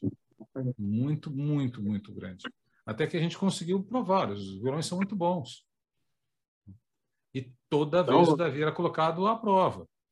A gente pegou o Lewis Hamilton do bandolim de 10 cordas e levou para o oficina. E a gente acabou com o sossego do Davi por algumas noites. Porque o Hamilton de Holanda é um gênio. Eu, hoje, em sã consciência, não sei se eu ligaria para o Hamilton de Holanda. Olha que eu conheço o talento do Davi e do mestre Jonas. Mas, gente, é, é, é tão, é tão primor, é, é, é tão, o, o rigor é tão grande. Imagina um campeão olímpico do bandolim. E aí leva para o ateliê ele fala: olha, esse cara aqui é bombeiro, vai fazer madeira para você do resto do museu, resto lado do Museu Nacional. E aí? Então o Davi ficou sem dormir algumas noites. O Hamilton não foi, foi aquele da, não foi o da pegada do dedo, que ele, o dedo dele não encaixava. Umas das, umas das. cara, como, como sempre, assim, assim, os primeiros momentos, assim, né, bem, bem diferentes. Tanto da parte dele, né, assim, dele não, dos músicos em geral, eu compreendo isso, né, das, das pessoas, pô, esse cara é louco, meio louco, né, e, e também ele, ele faz esses instrumentos aí, será que isso vai dar certo, cara? Assim, eu, na minha cabeça, o pensamento, a, a minha sorte, a nossa sorte, que esses caras, além de ser gênios, artistas nos instrumentos, eles têm um, coração e uma mente voltada para o assim, pro romântico, o negócio, cara, isso é, é, é impossível, mas o impossível é uma matéria-prima para eles também. Você entendeu? Então, era um negócio assim, uma mistura de coisas acontecendo, porque eu, assim, eu pensava, cara, esse cara não é o não é o a galera que fez faculdade lá comigo que estudando música. Esse cara é um, é um reinventor do bandolim, é um cara que toca tudo e o cara está aqui na minha oficina, vamos lá. Entendeu? Então, a parte, a parte que eles têm de desafios românticos e coisas, pô, cara, imagina se isso der certo, eu acho que eu acho isso, né? E aí eles aceitam esse dia desafio, então vai um após o outro, mas, mas também, olha só, cara, eu tenho um probleminha. Você acha melhor fazer assim, porque eu prefiro instrumento assim, prefiro instrumento assim, assim, assim, assim. Aquilo foi, foi entrando e eu falei, cara, só anotando. Cara, deixa eu ver o teu instrumento, como é que você gosta? Ó, eu gosto assim, tal, isso aqui. Esse aqui, por exemplo, eu prefiro com o dedo, porque o dedo bate aqui, o dedo bate por cá. Não vai ser agora, né? Mas o luthier, é, ele tem essa função, entendeu? Ele, eu sempre fiz isso, né? É, eu gosto de ouvir o cara falando. Então, quando eu fui com o Paulinho Mosca.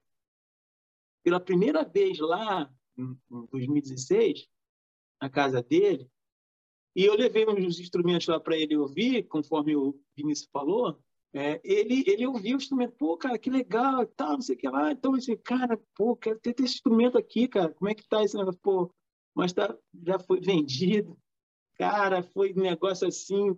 Caraca, eu vou falar com o cara que eu vendi para ver se ele libera pro Paulinho Mosca, né, cara? Pô, Paulinho Mosca é Paulinho Mosca, né?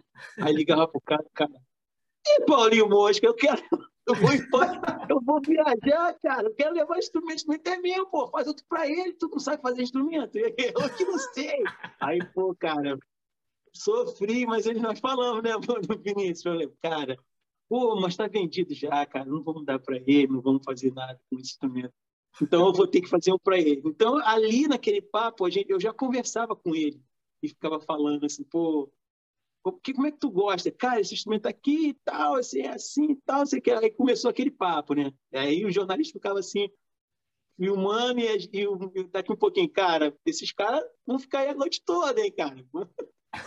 Aí é, isso... batendo papo, ele gostava disso, gostava daquilo, e eu pensava para mim, cara, eu vou fazer um instrumento para ele, é, mas que, segundo esse papo que ele teve aqui, porque senão eu dar um instrumento igual a todos que ele tinha, entendeu? Assim, pô, vou dar mais Isso do é mesmo. Eu queria. Isso é sensacional. Aí eu queria dar um instrumento para ele que fosse aquela, aquela fala dele ali, aquela, aquela característica dele, e diferente um pouco daquilo que ele tem. E aí eu me empenho sempre nessas construções, tento ouvir aquilo que, porque é, é eu toco o instrumento e isso ajuda muito, né? é, traduzir o que o cara quer, o que ele não quer, a pegada dele. Aí construí um instrumento para ele e esse instrumento chegou na mão dele e, graças a Deus, teve um resultado muito bom. É não precisa nem responder se é bom, né, Serginho? Tá respondido, cara. Pois é. Os instrumentos são bons. Assim, isso que eu fiz com todos os músicos é, depois do que foi bandolim, que foi a cavaquinho, e assim, os outros dois, os primeiros eu construí com base no, no Paulinho Mosca, né, cara? Porque era um músico que eu tinha esse negócio e, e assim, basicamente a mesma coisa. Mas a resposta das, das, primeiras, das primeiras construções foram muito satisfatórias, entendeu? Teve alguns riscos também que eu corri, né? Mas, é, cara, assim, pela história vale e vai, vai ser bem legal. Mas depois a gente viu que a gente podia fazer coisas boas, que a madeira tão antiga, as madeiras antigas, elas têm uma sonoridade melhor, entendeu?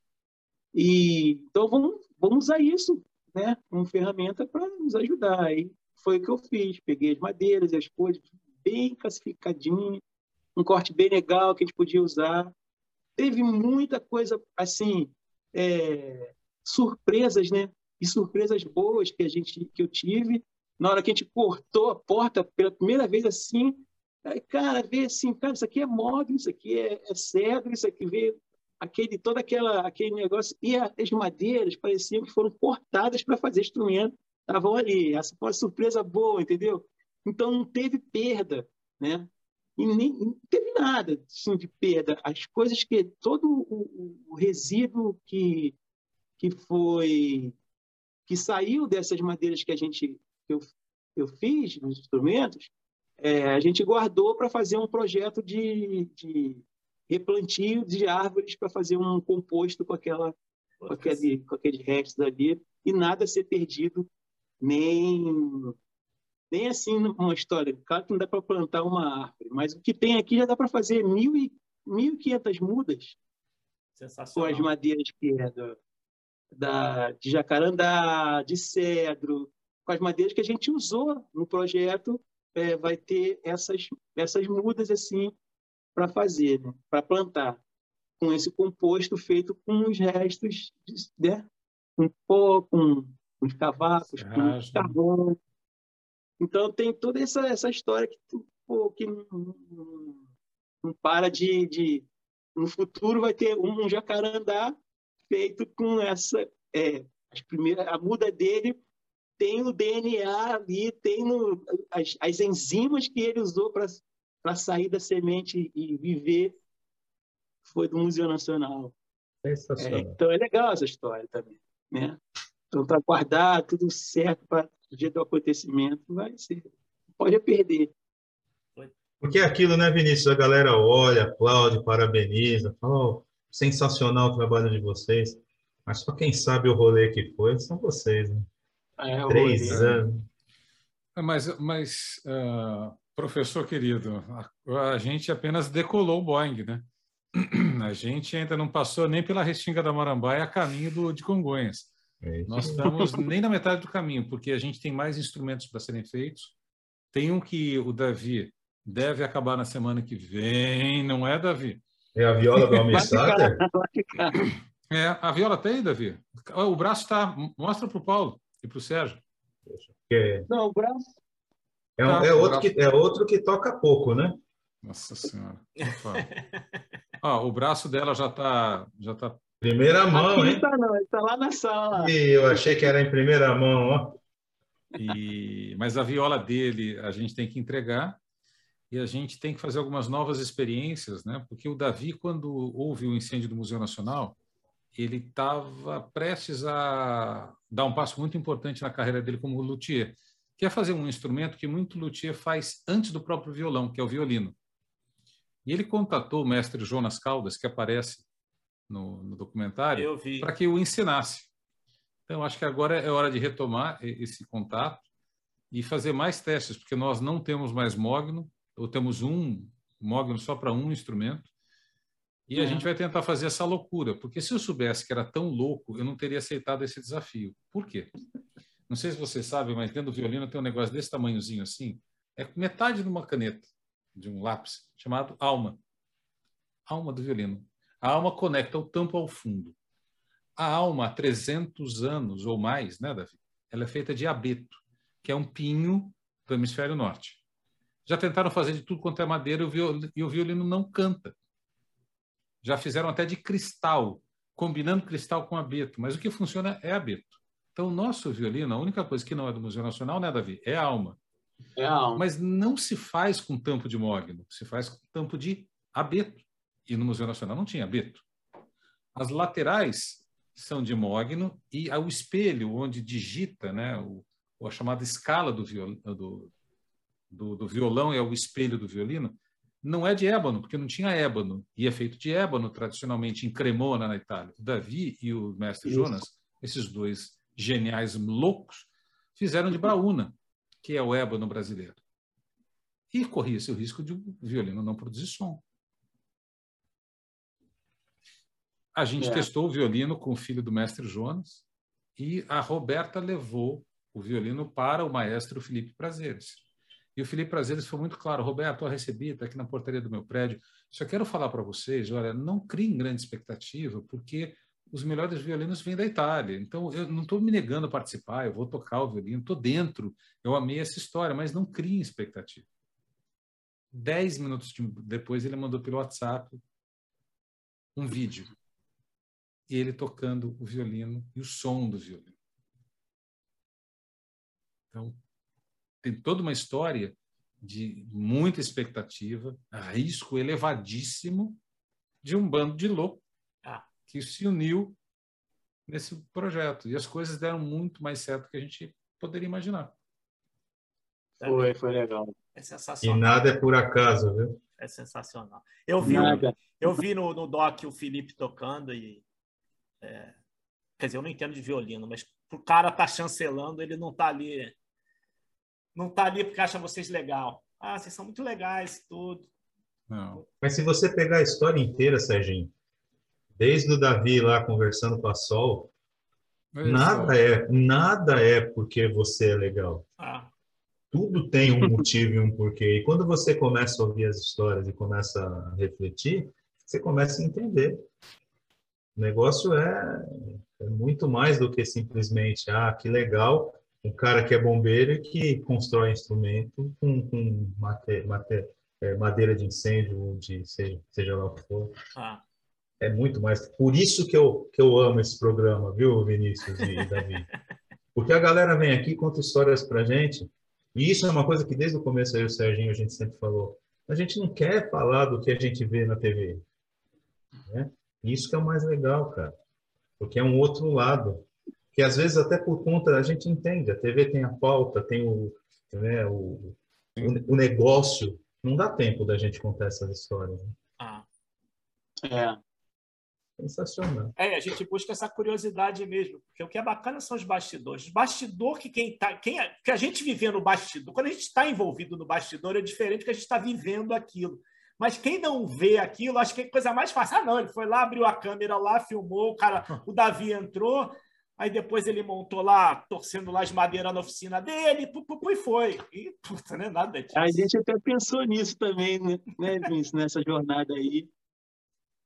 É, Porque, por mais que a gente passe toda essa, essa situação aí de, de, de coisa assim, o produto final, a, a imagem, ela não passa a dificuldade, entendeu?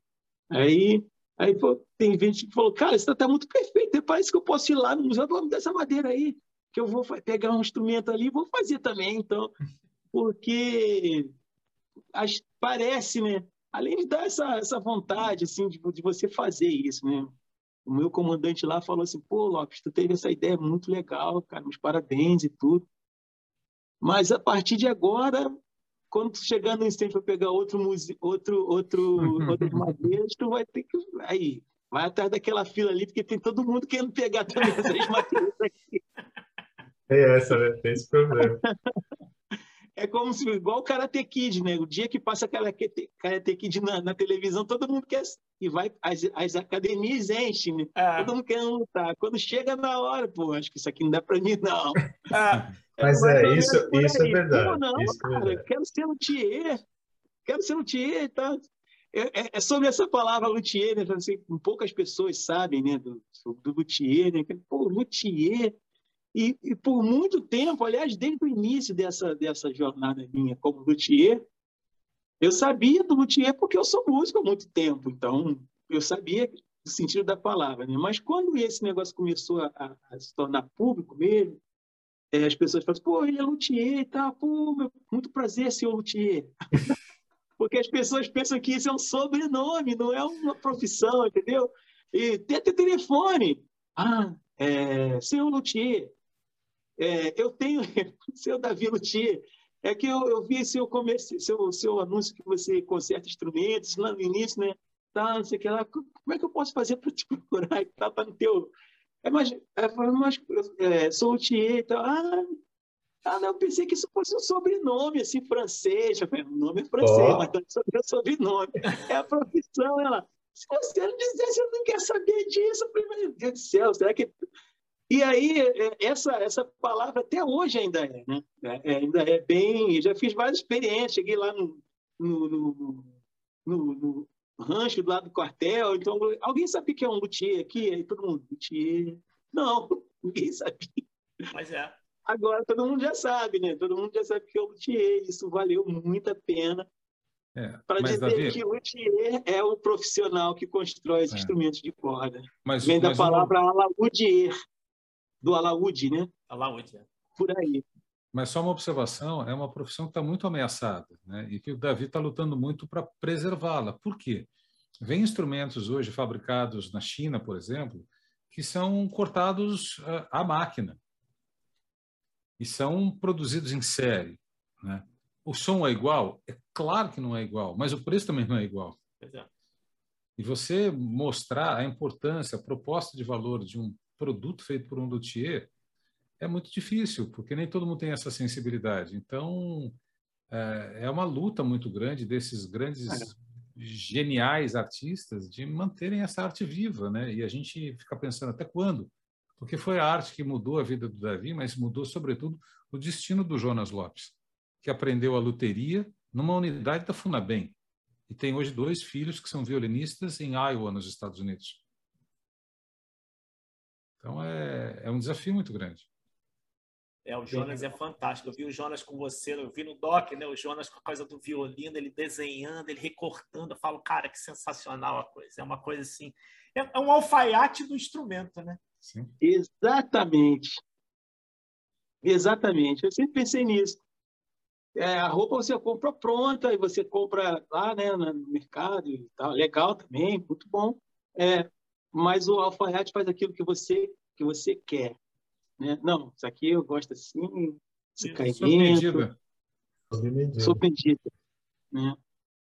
Mas é, e... o, que, eu acho que é grande, o grande é um problema que a gente tem na realidade, acho que é um problema que você está vai, tá vivendo, e os luthiers estão vivendo, que é exatamente aquele problema que a gente tem no audiovisual. O audiovisual popularizou de tal forma, porque hoje você grava com qualquer coisa, com qualquer celular. Então todo mundo acha que é diretor, todo mundo acha que é roteirista, todo mundo acha que é tudo. E quando você vê, nivelou, na verdade o nível foi caindo, né? Você tem muita quantidade e baixa e baixa qualidade. Ah, você está sendo radical? Eu falei, tô, porque tipo, quem estuda, você que estudou música, que fez escola de música, fez aqui a Vila Lobos, quer dizer, você tem uma base musical que um monte de gente vai na internet olhar como é que aprende a tocar a flauta. O cara vai fazer, vai ver três vídeos no YouTube, acha que é flautista e está gravando o vídeo e vai embora. Então é muito. Então o cara que tem a, o refino realmente de pegar um instrumento, de falar assim, o braço, o som tá maravilhoso, mas o braço tá, tá um pouquinho estranho. O cara tem essa, né, esse, esse, esse grau de tipo você fala assim, o cara não tá contando história, tanto que você foi lá na, na, na tua medida, lá quando tu meteu o paquímetro e tudo, você viu que tinha ali milímetros que o negócio cedeu, você viu que não era caô do cara, o cara realmente sentiu aquilo, né? Então, é, é, muito bacana quando você vê o cara pegando um instrumento com a qualidade que você sabe que tem hoje e o cara sendo um músico que não tem rabo preso com você, ele não vai te elogiar porque você é um cara legal, ele vai falar, cara, bacana, mas o instrumento para mim não tá bom. E, mas ele não, você está sendo chancelado, então você está com puta de um produto de qualidade na mão que vai ter. Eu acho que, na real, Vinícius, o que acontece, esse mercado não vai morrer, ele vai diminuir com certeza vai diminuir, porque o chinês está tomando conta de tudo, né? Mas eu acho é. que, sempre, mas sempre vai existir, ele vai ser acho, cada vez mais valorizado. Porque essa galera que busca essa, esse diferencial no som do violino, esse diferencial no som do violão, essa galera não vai.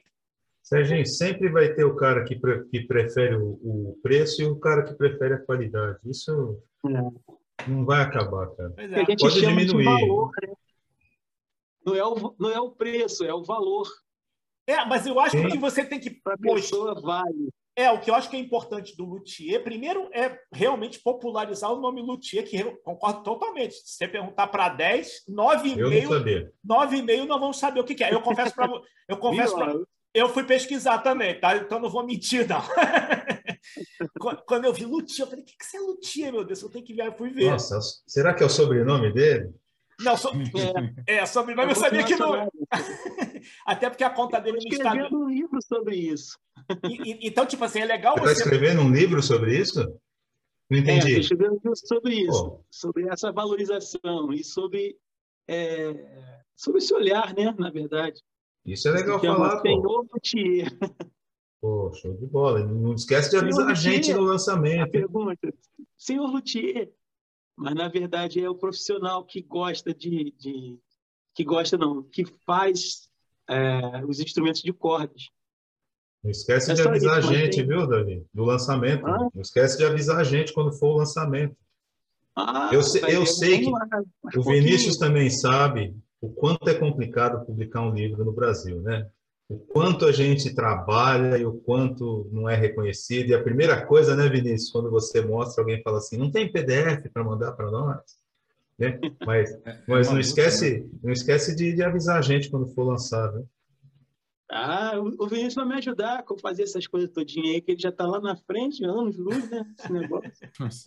Eu fiquei muito traumatizado quando fiz meu, meu último livro, porque é, a, a, as minhas mãos elas estavam inchadas de tanta era tanta tendinite é, e assim o trabalho de revisão foi muito duro, né? Foi, eu tive uma revisora muito rígida e que realmente me ajudou muito a, a elevar meu, meu patamar de escrita ou transferi-lo para o universo não audiovisual, né?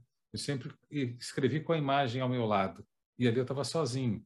Então eu precisei me desconstruir como redator de televisão para ser um, um escritor melhor.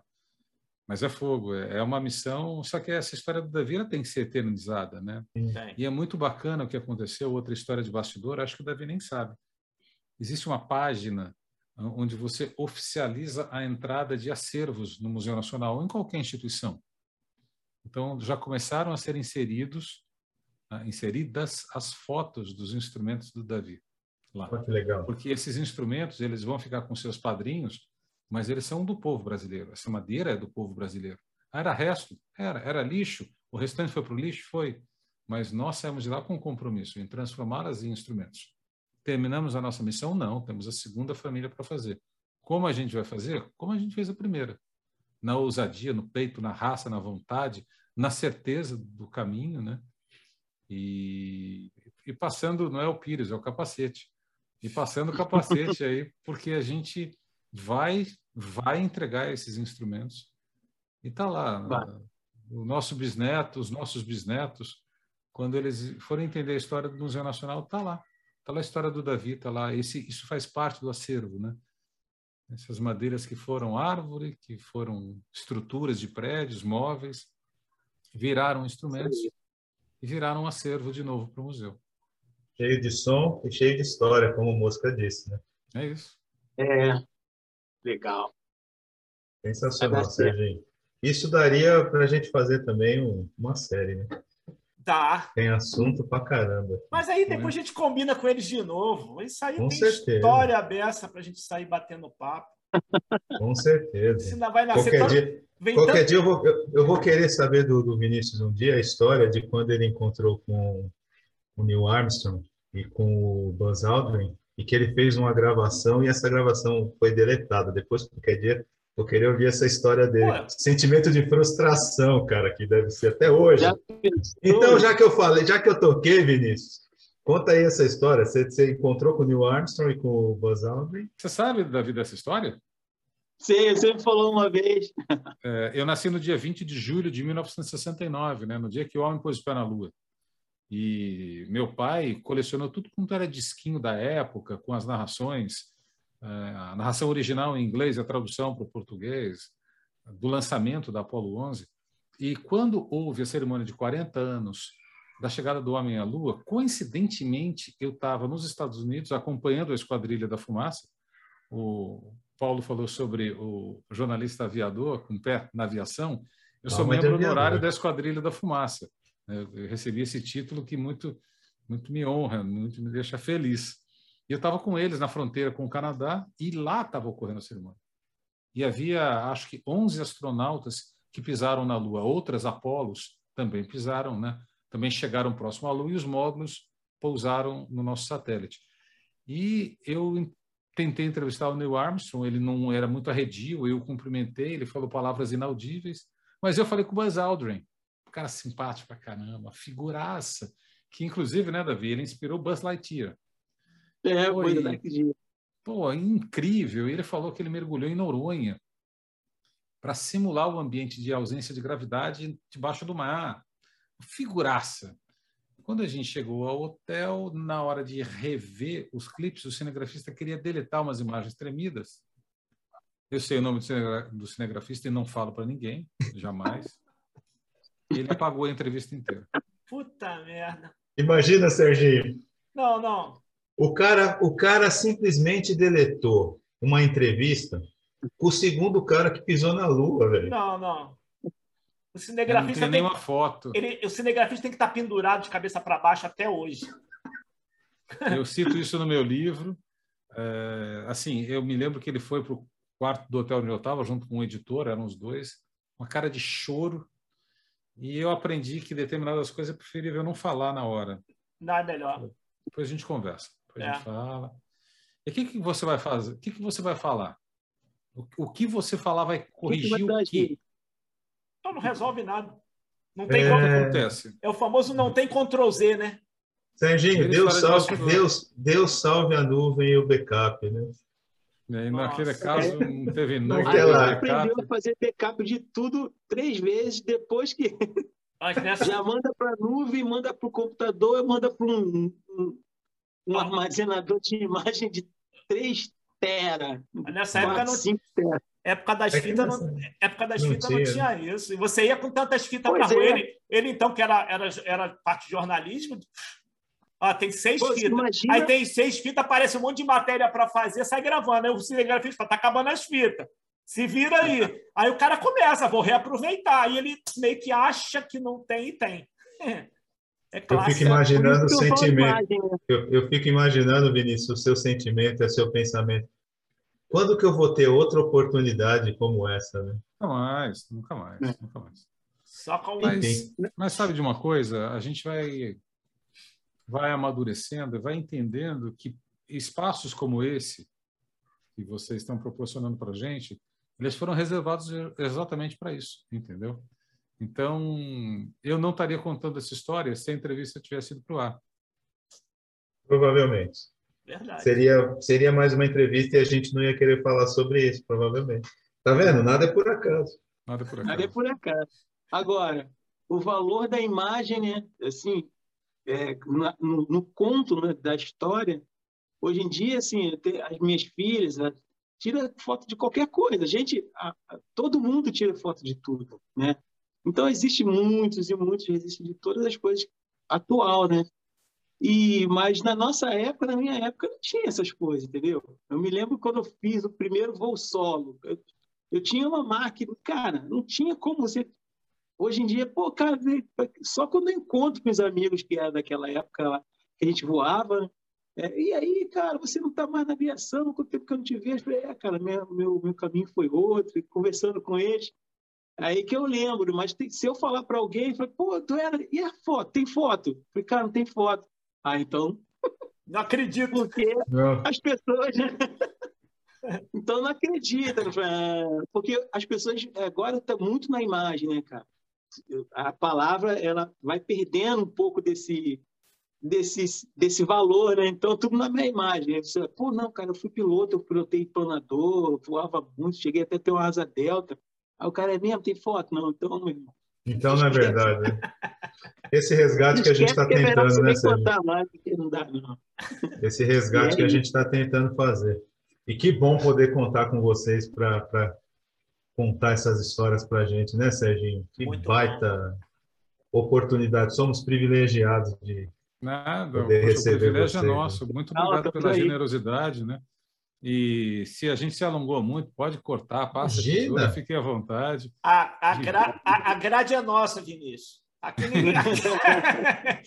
Aqui não tem isso, não. A gente, a gente monta em cima do tempo que fica bacana. A gente, não... a gente divide, a gente faz parte 1, parte 2, não ah. tem tempo ruim, não. E assim, eu queria deixar esse compromisso com vocês aqui, né, de que a gente vai continuar lutando, a gente vai, vai fazer de tudo para concluir essa entrega, porque esse museu era um, era um museu do povo, ele tem uma representação, sabe, Paulo, aqui no Rio, Paulo conhece o Rio, Paulo mora em São Bernardo.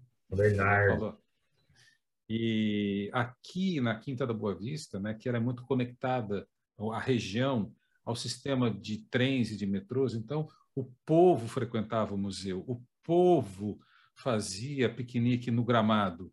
Era um museu de seis pratas para entrar, não era de 40, 50 reais. Né? Era um museu da população. e foi a nossa primeira instituição científica. Então a gente está falando de cultura e arte, tudo no mesmo lugar. Aquilo é um palácio sagrado, né? É, Davi? A gente quando entra lá parece que a gente está numa catedral que é que vai se reerguer de um outro jeito, né? Nós não saímos, entramos nesse processo de um jeito, estamos saindo de outro. O museu também. O museu também saiu destruído, mas ele vai sair de um outro jeito, ressignificado. E se a gente puder colocar nossa gotinha, né, pequenininha, para ajudar nessa reconstrução, a gente já fez a nossa parte, né, meu bombeiro favorito? O que a gente puder fazer para ajudar, né, Serginho? Com certeza. Não, essa gotinha já está mais do que posta lá. Isso aí não adianta nem vocês correrem mais, porque já está, não tem. Pô, é um prazer. Não Obrigado. tem como, vocês já estão na história. Isso aí é. Não tem como, não tem, não tem volta, não tem volta. E o que vocês precisarem do canal, gente, aberto Muito totalmente. Obrigado. Baita prazer conversar com vocês. Foi assim. Só agradecimento, né? Só, só estar curtindo, putz, porque papo aqui que é, é, gostoso. Papo quando é bom assim, a gente tem vontade de pss, ir embora, né? Mas a gente já está com três pontes aéreas andando. Daqui a pouco acaba a gasolina. Precisa descer, né, Serginho? Infelizmente. Pois é. Mas um pouso é remetida, pousa e arremete. A gente adora isso. não dá ideia, não. Não dá ideia que esses caras são tudo loucos. Aí a gente vai que vai. Obrigado, Bom, gente. Muito obrigado mesmo. Sabe, contar, contar a história de bastidor também, vocalizar as dificuldades vencidas, nos retroalimenta. Sabe? Quando a gente olha para trás e a gente fala que a gente uh, inicialmente era, era uma dupla de malucos, né? Depois um, um, um, grupo de sete, né? Que a gente montou essa estrutura inicial do Fênix e apostando em algo que era impossível e se mostrou possível. Então, ouvindo a nossa própria história da nossa própria boca, eu acho que nos alimenta, nos fortalece e a gente agradece muito por isso. Obrigado. Eu imagino a quantidade de coisa que passou na cabeça de vocês. Muito. Muito grande. Revisitar muito. o passado recente. Isso é muito legal. Nos pavimenta o futuro. É isso aí. aí. E eu primeiro quero agradecer demais, Vinícius, super obrigado pelo, pelo ter aceito o convite. Obrigado, obrigado. Davi, sensacional, parabéns, cara. É... Ainda nem, eu nem perguntei obrigado. daquela coisa de você tentar torcer lá aquela primeira madeira que não torcia por nada no mundo, você esquentava ela, jogava água e tudo, e nada dela virar. É, o jeito é o jeito é esquentar e colocar água. Eu Mas vi. aí demorou um pouquinho mais, né? A gente ia, fazia, dava um tempo para respeitar a madeira, tomava um café, comia um pão de queijo, aí daqui um pouquinho voltava, fazia mais um pouquinho de novo. E a madeira acabou cedendo. Já que eles Foi provocaram, isso. já que eles provocaram sobre isso, eu queria, se eu achasse, ia ser uma coisa que ninguém nunca mostrou. Opa! isso a gente gosta, hein? É, não é, Davi? Sabe aquela imagem, Davi? Ah, é, sim, sim, foi. Que essa, essa do Doc, o, o Davi fez uma musculação forte ali. Que ele estava tomando um é. couro, ele estava tomando um couro da madeira, a madeira não ia por nada. Eu estou procurando aqui uma imagem a gente, que é muito a bacana. gente espera.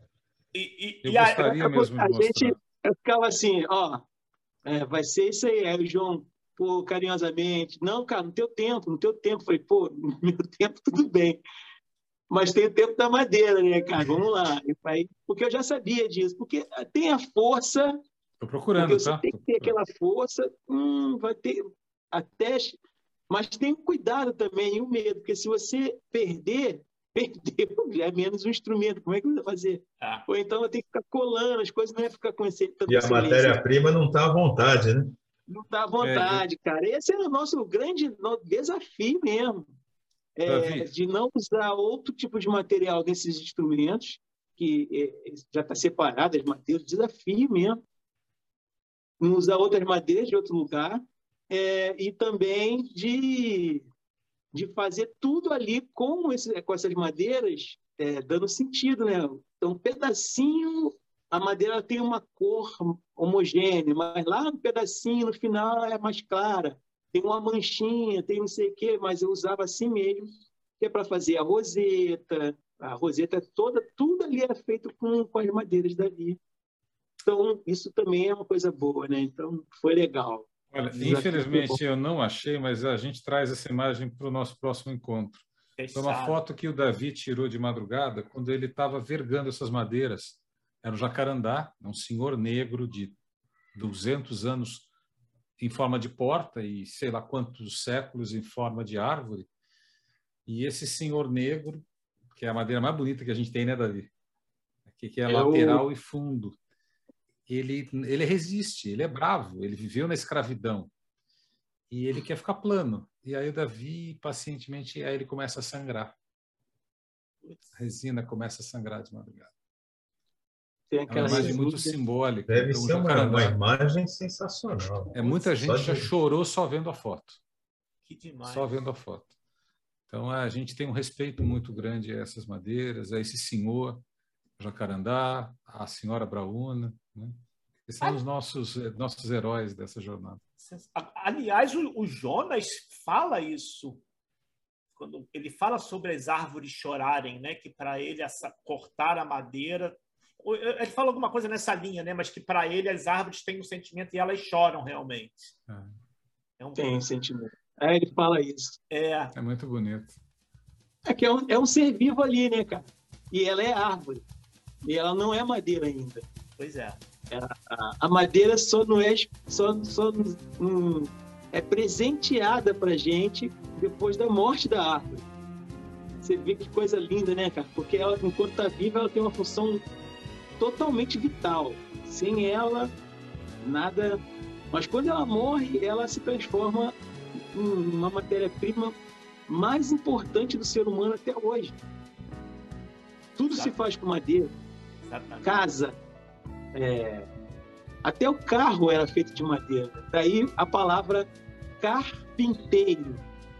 Né? É, carpinteiro tem mais a ver com carro do que com a própria madeira.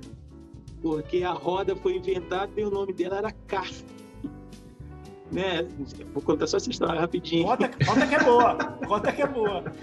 é, porque é, na, no, no, no, na língua é, antiga, ela car, que significa correr mas não correr, correr mais por causa da roda. E quem começou a fazer isso foi, foi feito de madeira, para fazer as rodas de madeira, feito pelo carpinteiro que fazia roda de madeira e surgiu a carruagem e o carro nosso hoje. Então, depois o carpinteiro que usou a, a, a madeira para fazer roda, fazia quase tudo de madeira saiu da caverna, passou para uma casa feita pelo carpinteiro é, de madeira. Tudo era feito de madeira naquela época. E assim foi. E o nome carpinteiro vem disso. Sensacional. Essa, tá essa eu não sabia. Nem eu. é isso aí. Maravilha. Então é isso, cara. É muita história boa. E a madeira é assim a matéria-prima, para mim, a mais fantástica de todas. É, o teu, é, Navio, é o teu tecido. Ponte, escada, cara, tudo feito de madeira. É, todas as estruturas vêm da madeira, né? Você, é. O esqueleto é da madeira, né?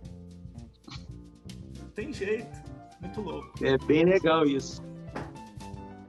Vamos lá? Por isso que eu... Vamos nessa, meninos. Vamos. Serginho, Serginho. E apenas mostrar uh, o registro ah, tem, achou. Antes do tempo, peraí, deixa eu ver se eu foco direitinho. Achou, que maravilha. Cara, é, tá aí. Nossa, que demais, olha isso. Putz. Que lindo. O violão de aço, corda de aço. Maravilha. Gente, muito obrigado mesmo, tá bom? Obrigado. Vinícius, brigadão. Aliás, agradecer, eu tenho que agra agradecer muito a Roberta, porque a Roberta foi sensacional, super atenciosa, tímida, né? Não quis aparecer, mas tipo, super gente boa. O João também, que agradecer, que foi vendo a entrevista dele com, com o Davi, que eu falei com o Paulo, falei, a gente tem que bater um papo com eles. E parabenizar mais uma vez pelo projeto. Vinícius, brigadaço. Eu Davi, que agradeço, obrigadão. Davi, sensacional, parabéns, cara. E estamos aí, como já falei, estamos aí que vocês precisarem para divulgar, para apoio. Solta o vídeo aí nas tuas redes, conta com a gente que a gente está junto. Legal. Valeu, galera. Obrigado, Vinícius. Obrigado, Davi. Obrigado. Show de bola. Obrigado. Obrigado, gente. Vai lá, Paulo Eduardo. Vamos lá, rapidinho para liberar o povo também, porque senão, né, Serginho? A Né? gente vai até as oito. A gente vai. O Vinícius só viaja amanhã. Tá bom, né? É, tem tempo ainda. Bom, vamos lá, de improviso, hein? Fala, galera, beleza? Acabamos de gravar, eu e meu parceiro Serginho Schmidt, com essa dupla sensacional, Vinícius Donola e Davi Lopes. Os caras são responsáveis pelo documentário Fênix, o voo de Davi, que já está na Globoplay. Então, se você ainda não viu, vai lá, porque é sensacional a história desse luthier que está fazendo um trabalho sensacional com madeira lá do incêndio do Museu Nacional do Rio de Janeiro. A gente sempre faz uma pergunta, Vinícius e, e Davi. Foi um voo tranquilo ou teve turbulência? Turbulência o tempo todo. O tempo todo. Turbulência o tempo todo. Então é isso, cara. Não percam. Dia 30 de setembro, no canal Ponte Aérea, Davi, o voo da Fênix, o voo de Davi. Depois edita, ô Serginho. Fênix, o voo de Davi. Vinícius Donola, um dos. Um dos. Um dos o quê, meu Deus do céu? Fugiu. Um é- dos diretores. E o Davi, o Luthier. Valeu, galera. Deu pra mim. Um abraço. Obrigado, Davi. Obrigado, Vinícius. Um abraço, gente. Tchau. A gente tá ferrado. Você só Ó, me bom final derruba. de semana, gente. Obrigado aí, viu? Super Valeu, obrigado, galera. gente. Davi, Obrigado vou, de coração. Obrigado. vou te mandar o link do, do teaser para você ver do do que a gente está tentando montar aqui, É. que eu, que eu mandei pro Vinícius. Que você pediu para Já baixei Pô, o meu legal. aqui já. Tá? Te mando Legal. já já. Obrigado, gente. Valeu, tchau, tchau. Valeu. Obrigado. Obrigado. Precis, precisar, estamos aí. Obrigado. Tá bom. Qualquer Tchau, coisa tchau. também. Obrigado, Davi. Cara, me enrolei todo aqui. Se enrolou. Se enrolou. Deixa Eu eu esqueci o diretor, cara. Eu tava com.